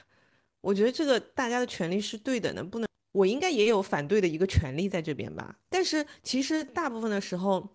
包括你刚才说你删掉的那两条，我未必是没有看到，因为我其实是有每天刷评论的习惯的。但是，嗯，我可能有一些就算是不太好的留言，我会选择忽略它，我就放着，我也不回。呃，然后，但我今天早上去删掉它，我决定要去删这个留言，是因为我看到那条留言，我真的蛮生气的，就它已经影响到我了，所以我我不希望我每次刷留言的时候都会看到它，所以我就把它删掉了。对，嗯，你问说有没有什么留言会让我大翻白眼？我觉得就是，其实往往那些不友好的留言，就像你说的，他可能跟我们三观不一样，然后还有就是很断章取义，因为他在嗯、呃表达他的观点之后，我看到那条留言的时候，如果有那个时间戳，我是会点进去认真听我当时到底说了什么，会让他留下如此真的我的语言。我我就很想说这个，就是你你不能断章取义，你肯定要听这个节目前后完整的，或者说你要听一下这个节目一开始我们的那个调调，你不能看到这个标题进来以后就戳那个时间戳去听，你很有可能忘记前面讲的一些事情了。嗯，对，而且就是也有，其实你有没有发现，还有一个人，他是一边骂一边骂骂咧咧的听完了整个节目，他从一开始就开始骂，我发现了，我不认同我们，但他还我知道那。个账号，就是就是那期节目，他从头评论到尾，大概也就评嗯论了几条，基本上就是完整的一期节目。但他也是把那期节目听完了。我心里嗯想，你你你不爱我们的好好笑节目，你就取消关注，你也不要关注我们的节目，然后你你就不要听了。对你，你既然如此 even 可以点举报，你在那边干什么？你还听完了，你你你不嫌你耳朵累吗？对，就他在一开始的时候就觉得我们在阴阳怪气，但是他就是从头阴阳怪气我们，阴阴阳到了最后，就觉得嗯，好搞笑。对，嗯，就是有的时候嗯我包括我今天早上，其实我一开始看到那个留言的时候，我是。嗯，我是我是不舒服的，然后我甚至我其实已经想好了一百个理由去回怼他了，但是我最后还是选择礼貌的安静。大部分时候我都会选择礼貌的安静下来，因为我我会觉得说，嗯，既然你不能理解我们，你听了我们两个小时的节目，你最后竟然得到了如此莫名其妙的一个结论，我觉得那我跟你就不是同频的人，我没有必要跟你去争论，可能争论到最后就是，嗯，大家都只会更生气罢了。所以我现在就像我白天跟你说的，我还是相信那句话，就是你有多大的格局，你能看到的世界就有多大，你的心胸就有多宽广。所以就不要去跟他们计较。而且今天其实在，呃我们录这个节目之前，我还在刷评论，因为我想看有没有新的一些问题的时候，你记不记得就是，呃前两天有一个留言是在我跟听友的评论区的一个留言，然后。然后我后来跟你说，我说就就就是包括我给那个人的回复，是我我可以理解他这样想，然后我觉得嗯，如果你觉得不舒服，你可以不用听，你不用勉强你自己，对吧？然后你其实我我的点还是在于，哎，你不喜欢听你就不要听好了，就不要勉强自己，你也不需要告诉我，我也不想知道，对，嗯。但是那条留言后来给那个听友，就是先给我们留言的那个听友看到了，还把人家吓了一跳，你有看到吗？他有他有可能已经删掉了。我我正在找，因为因为你说完以后，我就正在打开那个留言留言的那个汇总的栏目，我正在找，好像没有找到那条留言。对，有可能他删掉了，删掉了，对对，因为我们一开始只是很随意的聊了一下，就是粉丝和粉丝之间的一种互动，就大家都懂的。然后他后来我看他那条是说，他说啊，他说我隔了几天重新来听这个播客的这期节目的时候，没有想到我的留言竟然会引到那么一个不好的走向上去，然后他可能会觉得对我们的节目或者对我造成了一些伤害或者困扰，所以他就说，他说那我把这条留言删掉好了。然后我就想啊，就哎呀，就是对于这件事情，其实我们也是很很很 open 的。就我一直都觉得说，你有你留言的权利，然后我也有我删留言的权利。对，这是第一。第二就是不要伤害到别人，就是你有什么想说的，可以冲着我和小宝来，但是其他的就是大家都是平等的，也不嗯是不是因为说他的后面有个一百小时，你的后面没有，就可以相互攻击什么的，我觉得都都没有必要。而且嗯大家都是网络邻居、网上邻居，就是保持相应的克制和理性的距离，我觉得还是应该的。对，嗯，所以我是觉得就是不要，嗯呃，就像我们在前面讲到的，就是有一些我们闲聊播客就不要跟我们上纲上线。对，就是你划走不听就好了，不用不用告诉我。好的，这是这是关于呃这个大翻白眼的瞬间。我还有最后一个问题，最后问题其实刚刚也回答过了，就是有没有想过有一天会全职做这个节目？嗯，我以前刚开始的时候，偶尔会想，就是就像我在讲初中的时候，我会希望我因为这个，呃，就是做这个播客的经验，或者是因为这个播客，比如说做到一定的程度，然后能够得到一些一份可能我有一天真的想要跨行去做文化相关的工作的时候，我可以，呃，就是成为我的一个工作经验，或者说成为我的一个一个体验，或者说我可以事先的能够了解是怎么做播客的。对，但我自己做了以后，我就觉得，嗯，回到第一个问题，播客真的不赚钱，哪怕是哪怕是头部的播客，我觉得很多人可能也就是在公司里面，呃，有了指标，然后去拿那份工资，这样子去赚钱的。我觉得靠自己，你想靠这个全职去做这个节目，一方面我觉得本身这个形式，这个文化形式它就比较小众，比较难。然后，而且据我了解，我是觉得疫情过后，品牌爸爸更多的是愿意以这种 seeding，就是我们接到的那种置换的形式，而不是给直接给你钱的这种形式去投放广告。然后，当然我不否认，就是有一些个人他确实有个人的魅力，他可以做个人 IP 的这种播客，但我觉得我做了这么久之后，我会觉得我没有这个能力，对，所以我应该不会全职做这个节目。嗯，行，反正。嗯，我我额外增补的问题就这一些。我感觉我们这期节目有点像，有点像《康熙来的》最后一期，就 就是《康熙来了》告别大会，复盘一下过往。我跟你说，我刚刚都你在讲到《康熙来了》的时候，我就在想，嗯，哪一天我们真的决定停更的时候，最后一期是不是我们都要躺在床上录啊？也可以啊，我们可以喊大家，就是比如说问大家，请问在《康熙来的》节目当中上节目频率最多的。听友朋友，就是那个第第三方是谁？直接 copy 他们的 那个问题就好了。呀呀呀呀呀！我觉得还蛮有意思的。对我也有想过，万一哪天节目就突然不做了，我们也可以做一个这样很隆重、很好玩的 ending。对，嗯，所以朋友们，我们虽然没有想过什么时候会是双城 FM 的最后一期节目，但是最后一期节目录什么，我们已经想好了。好，我想问你有什么问题要问我吗？有什么额外增补的问题是大家大纲以外的问题？我想问你啊，真真有问题啊！我以为我们在刚刚的交流当中你 都已经问了。哦，我有一个问题，是一个技术性的问题，就是如何如何改掉那些口癖。哦，这个嘛，我也有很多的，什么然后啊、所以啊之类的，我我觉得没有必要。你真的还好？哎，我觉得没有必要，就是每个人的说话习惯不一样。嗯，因为就是我为什么每次不放心都要自己再剪一遍？其实我剪的很多的部分是我自己的部分，就是我会把这种就是啊，然后啊，我特别喜欢说这两个词，我就要把它们都剪掉。我觉得出现太多我自己接受不了，然后我都我跟你说不是不是，你的所有的话当中最多的根本不是然后和就是，我们要就是要揭老底了。你猜猜看，你最多的词是我觉得。不是，我觉得你再想想，那个也不是那个，那是什么啊？是一个语气词，哎，哦，就是有的时候我讲完一句话，或者嘉宾讲完一句话，你想接呃下一句话的时候，你会说，哎，那我想问一下，哦，对对对，你的苏州腔就来了，你知道吗？对，所以每一次 我在我在第一遍剪的时候，我大概剪掉了三十多个，哎，我想，哎，那个。真的吗？我自己也会剪好几个哎，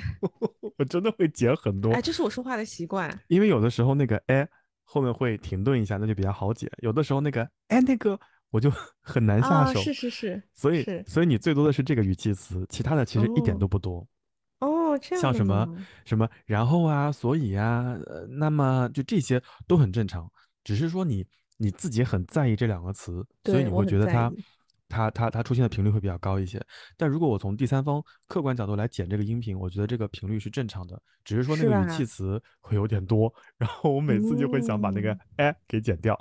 好的，因为你知道我纠结这个问题已经纠结到我去听有台的节目，我会去数这个主播在这一段落发表观点的时候说了几个然后，然后对比我自己。我已经怀疑到这种程度了，就没事的，没事的，你就你就你你下次要说然后的时候，你就嗯就这样。好的，新的一年我决定要不说哎。没事的，没事的，我觉得那个就是非常的 typical 苏州 accent，就是你懂吗？嗯，好。就因为那个声音是苏州人会有的，因为鸡腿姐也很喜欢说，鸡腿姐非常喜欢说这个字，而且她说的时候那个声音很扁，哎，它是这样子的声音。对，一般人发不出来的。嗯，对，就是你们苏州人才会有这种声音的。是是是，嗯。好，嗯，那除了这个问题呢？除了这个问题，就是在往期的节目当中，有没有呃某一些嘉宾，或者是听友，或者是我给到你的一些观点，会给你一些重新审视某个问题的那种嗯启发？哦，就是给我一个新的视角，是吗？嗯。比如说那个拼多多呀，我是一个我是一个很讨厌这些平台的人，我觉得我们的生活可能会被这些平台所绑架，所以我是一个从来不下载拼多多的人。但有一段时间，你跟马里奥还有艾瑞斯就疯狂给我安利拼多多上的一些好货分享，我后来发现真的很香啊，真的很香，然后为什么要跟钱过不去呢？然后我就，但但我还是坚守了我的底线，我还 我还是借了同事的拼多多买了一些东西，但我但我自己没有下载，对，所以所以我是觉得，在二四年我们不求能发大财，但我们觉得但求二四年能够更加理性客观的用好每一分钱，像类似于拼多多呀，类似于我们很讨厌的那个抖音啊，我们也会时不时下载的用一用，去下载一些优惠券啊之类的。就是流量不给他，但是羊毛我得薅。哎，就这个意思，非常好，就是这个意思啊，这就是嗯往期节目当中你们对我的最大的一个影响。嗯，好的，那我们直接到最后一个问题吧。哎，我最后一个问题啊，哦，哦你问吧。呃，就是听友问的，说最推荐的一个播客是什么？啊，其实我们一开始，嗯那我们一开始做这个节目的时候，我们也会听别人的一些播客，然后嗯从别，你看，你看，我也说然后，我们会从别人的播客里面获得一些灵感。有的时候会觉得他们的节目也就那样吧，但绝大部分会觉得他们的节目跟我们的风格不一样。很多时候在他们的节目当中，嗯，我们会听音乐，或者说听听看他的节目是如何呃制作的。所以在我的列表当中，哎，你猜猜看，我最喜欢的播客节目是什么？展开讲讲吗？展开讲讲，你你要你要表现出想猜出来的，你不能，我不是很嗯了吗？嗯，对，是展开讲讲。对我很喜欢嗯王老师，也喜欢康迪，还喜欢冻姐。嗯我还给王老师，王老师应该就是我们包邮区附近的人，因为王老师有一次在节目里面提到了他在孝陵卫在下马坊那边上学，有一期节目王老师还提到西祠胡同，所以所有在南京上学上大学的孩子应该都知道这些事情。再加上王老师养的那只猫王小明特别可爱啊，我就很喜欢展开讲讲。除了展开讲讲以外，其他的节目在我这边的嗯喜爱程度是差不多的，没有什么特别特别喜欢的。嗯，嗯，我要推荐的播客，我在前面其实有推荐过。东方巨龙与啊，不不不，东方巨龙现在已经到 top two 或者 top three 了。OK，哎，等一下，你要推荐那个节目，是不是我们还 even 给他发过一封邮件，想一起录一期节目的？啊，不是，也不是他，也 OK 不是他，因为我会觉得这些节目，他们，嗯，他们可能有百分之八十的节目我是喜欢的，但是偶尔他们也会有那么一两期节目，我听了觉得，哦，就就是会有一种，哎，好嗯。像好像没有达到我预期的那种感觉，会有，哪好可。怕但要是求好有一个高。节目，有一个节目，它 even 是连广告我都好爱听，啊，那你说吧。就是贤者时间。哦，他也是一个闲聊播客，智智是吗？对，智智和小哦张，哦，因为那个，嗯嗯嗯，那个展开讲讲里面，呃，冻姐和康迪他们有时候也会跟智智跟小张会有一些聊天，因为我时不时会在他们的节目里面听到说什么我跟。对啊，他们会说，我时不时在小智的朋友智智智和小张的朋友圈里面怎么怎么怎么怎么样，他嗯们应该是认识的，嗯嗯，就是因为贤者时间真的在很多时候治愈到我了。就我日常在工作和生活当中也有很多的困扰，包括焦虑的一些东西，然后长期以来可能没有得到任何的答案，但我真的有那么几期节目是有被他们说的某一些话给治愈到的。对，所以我觉得它是最治愈我的一个节目。然后它是属于那种，就他们的更新是非常不定期的，基本上是季更，就有的时候三个月一期，然后有的时候是一个月一期，而且往往它更新多的时候是因为它有广告了，就是它有金主爸爸。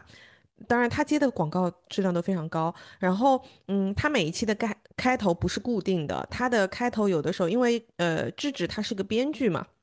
所以他们的开头，包括他们有广告的时候，他们会有一些非常创新的那种剧情，然后两个人演出来就哎很有画面感。所以，所以为什么康迪、冻姐还有王老师会认识呢？因为康姐和呃康姐和那个康迪和冻姐里面也有编剧，所以他哦们也许会认识。嗯，对对对，哎，我还有个问题啊，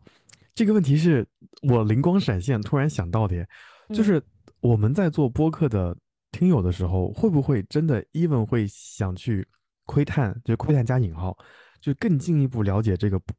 主播呢？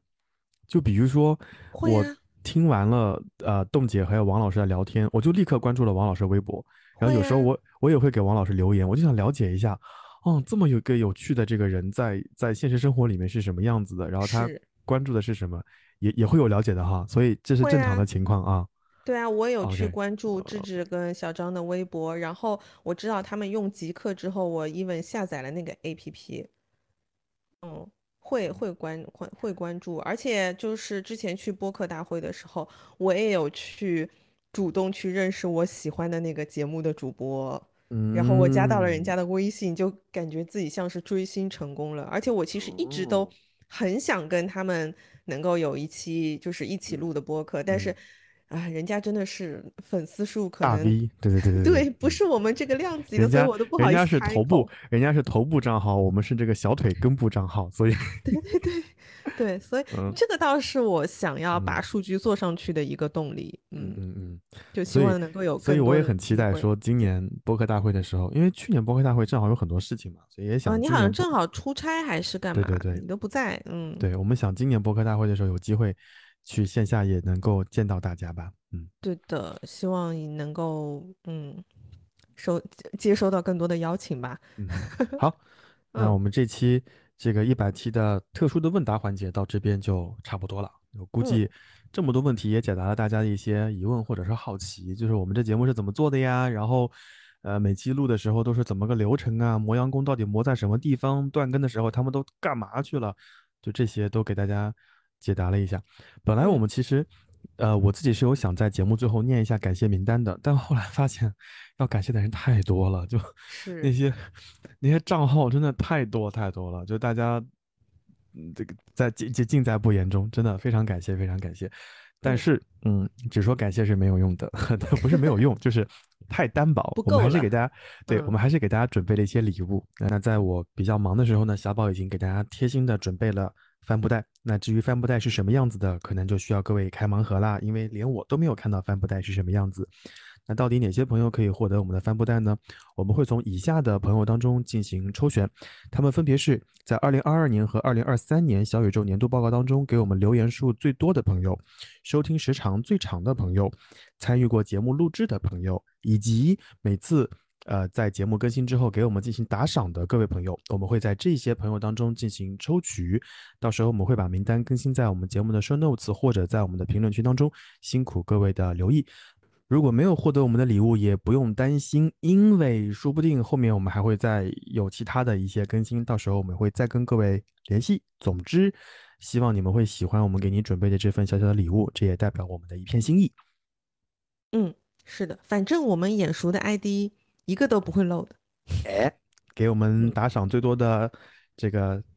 哎呀，你不要一开始就讲打赏最多的嘛，真的搞得好像啊，对吧？就是经常给我们打赏的各位、各位、各位氪金留玩家，言最多的，人民币玩家，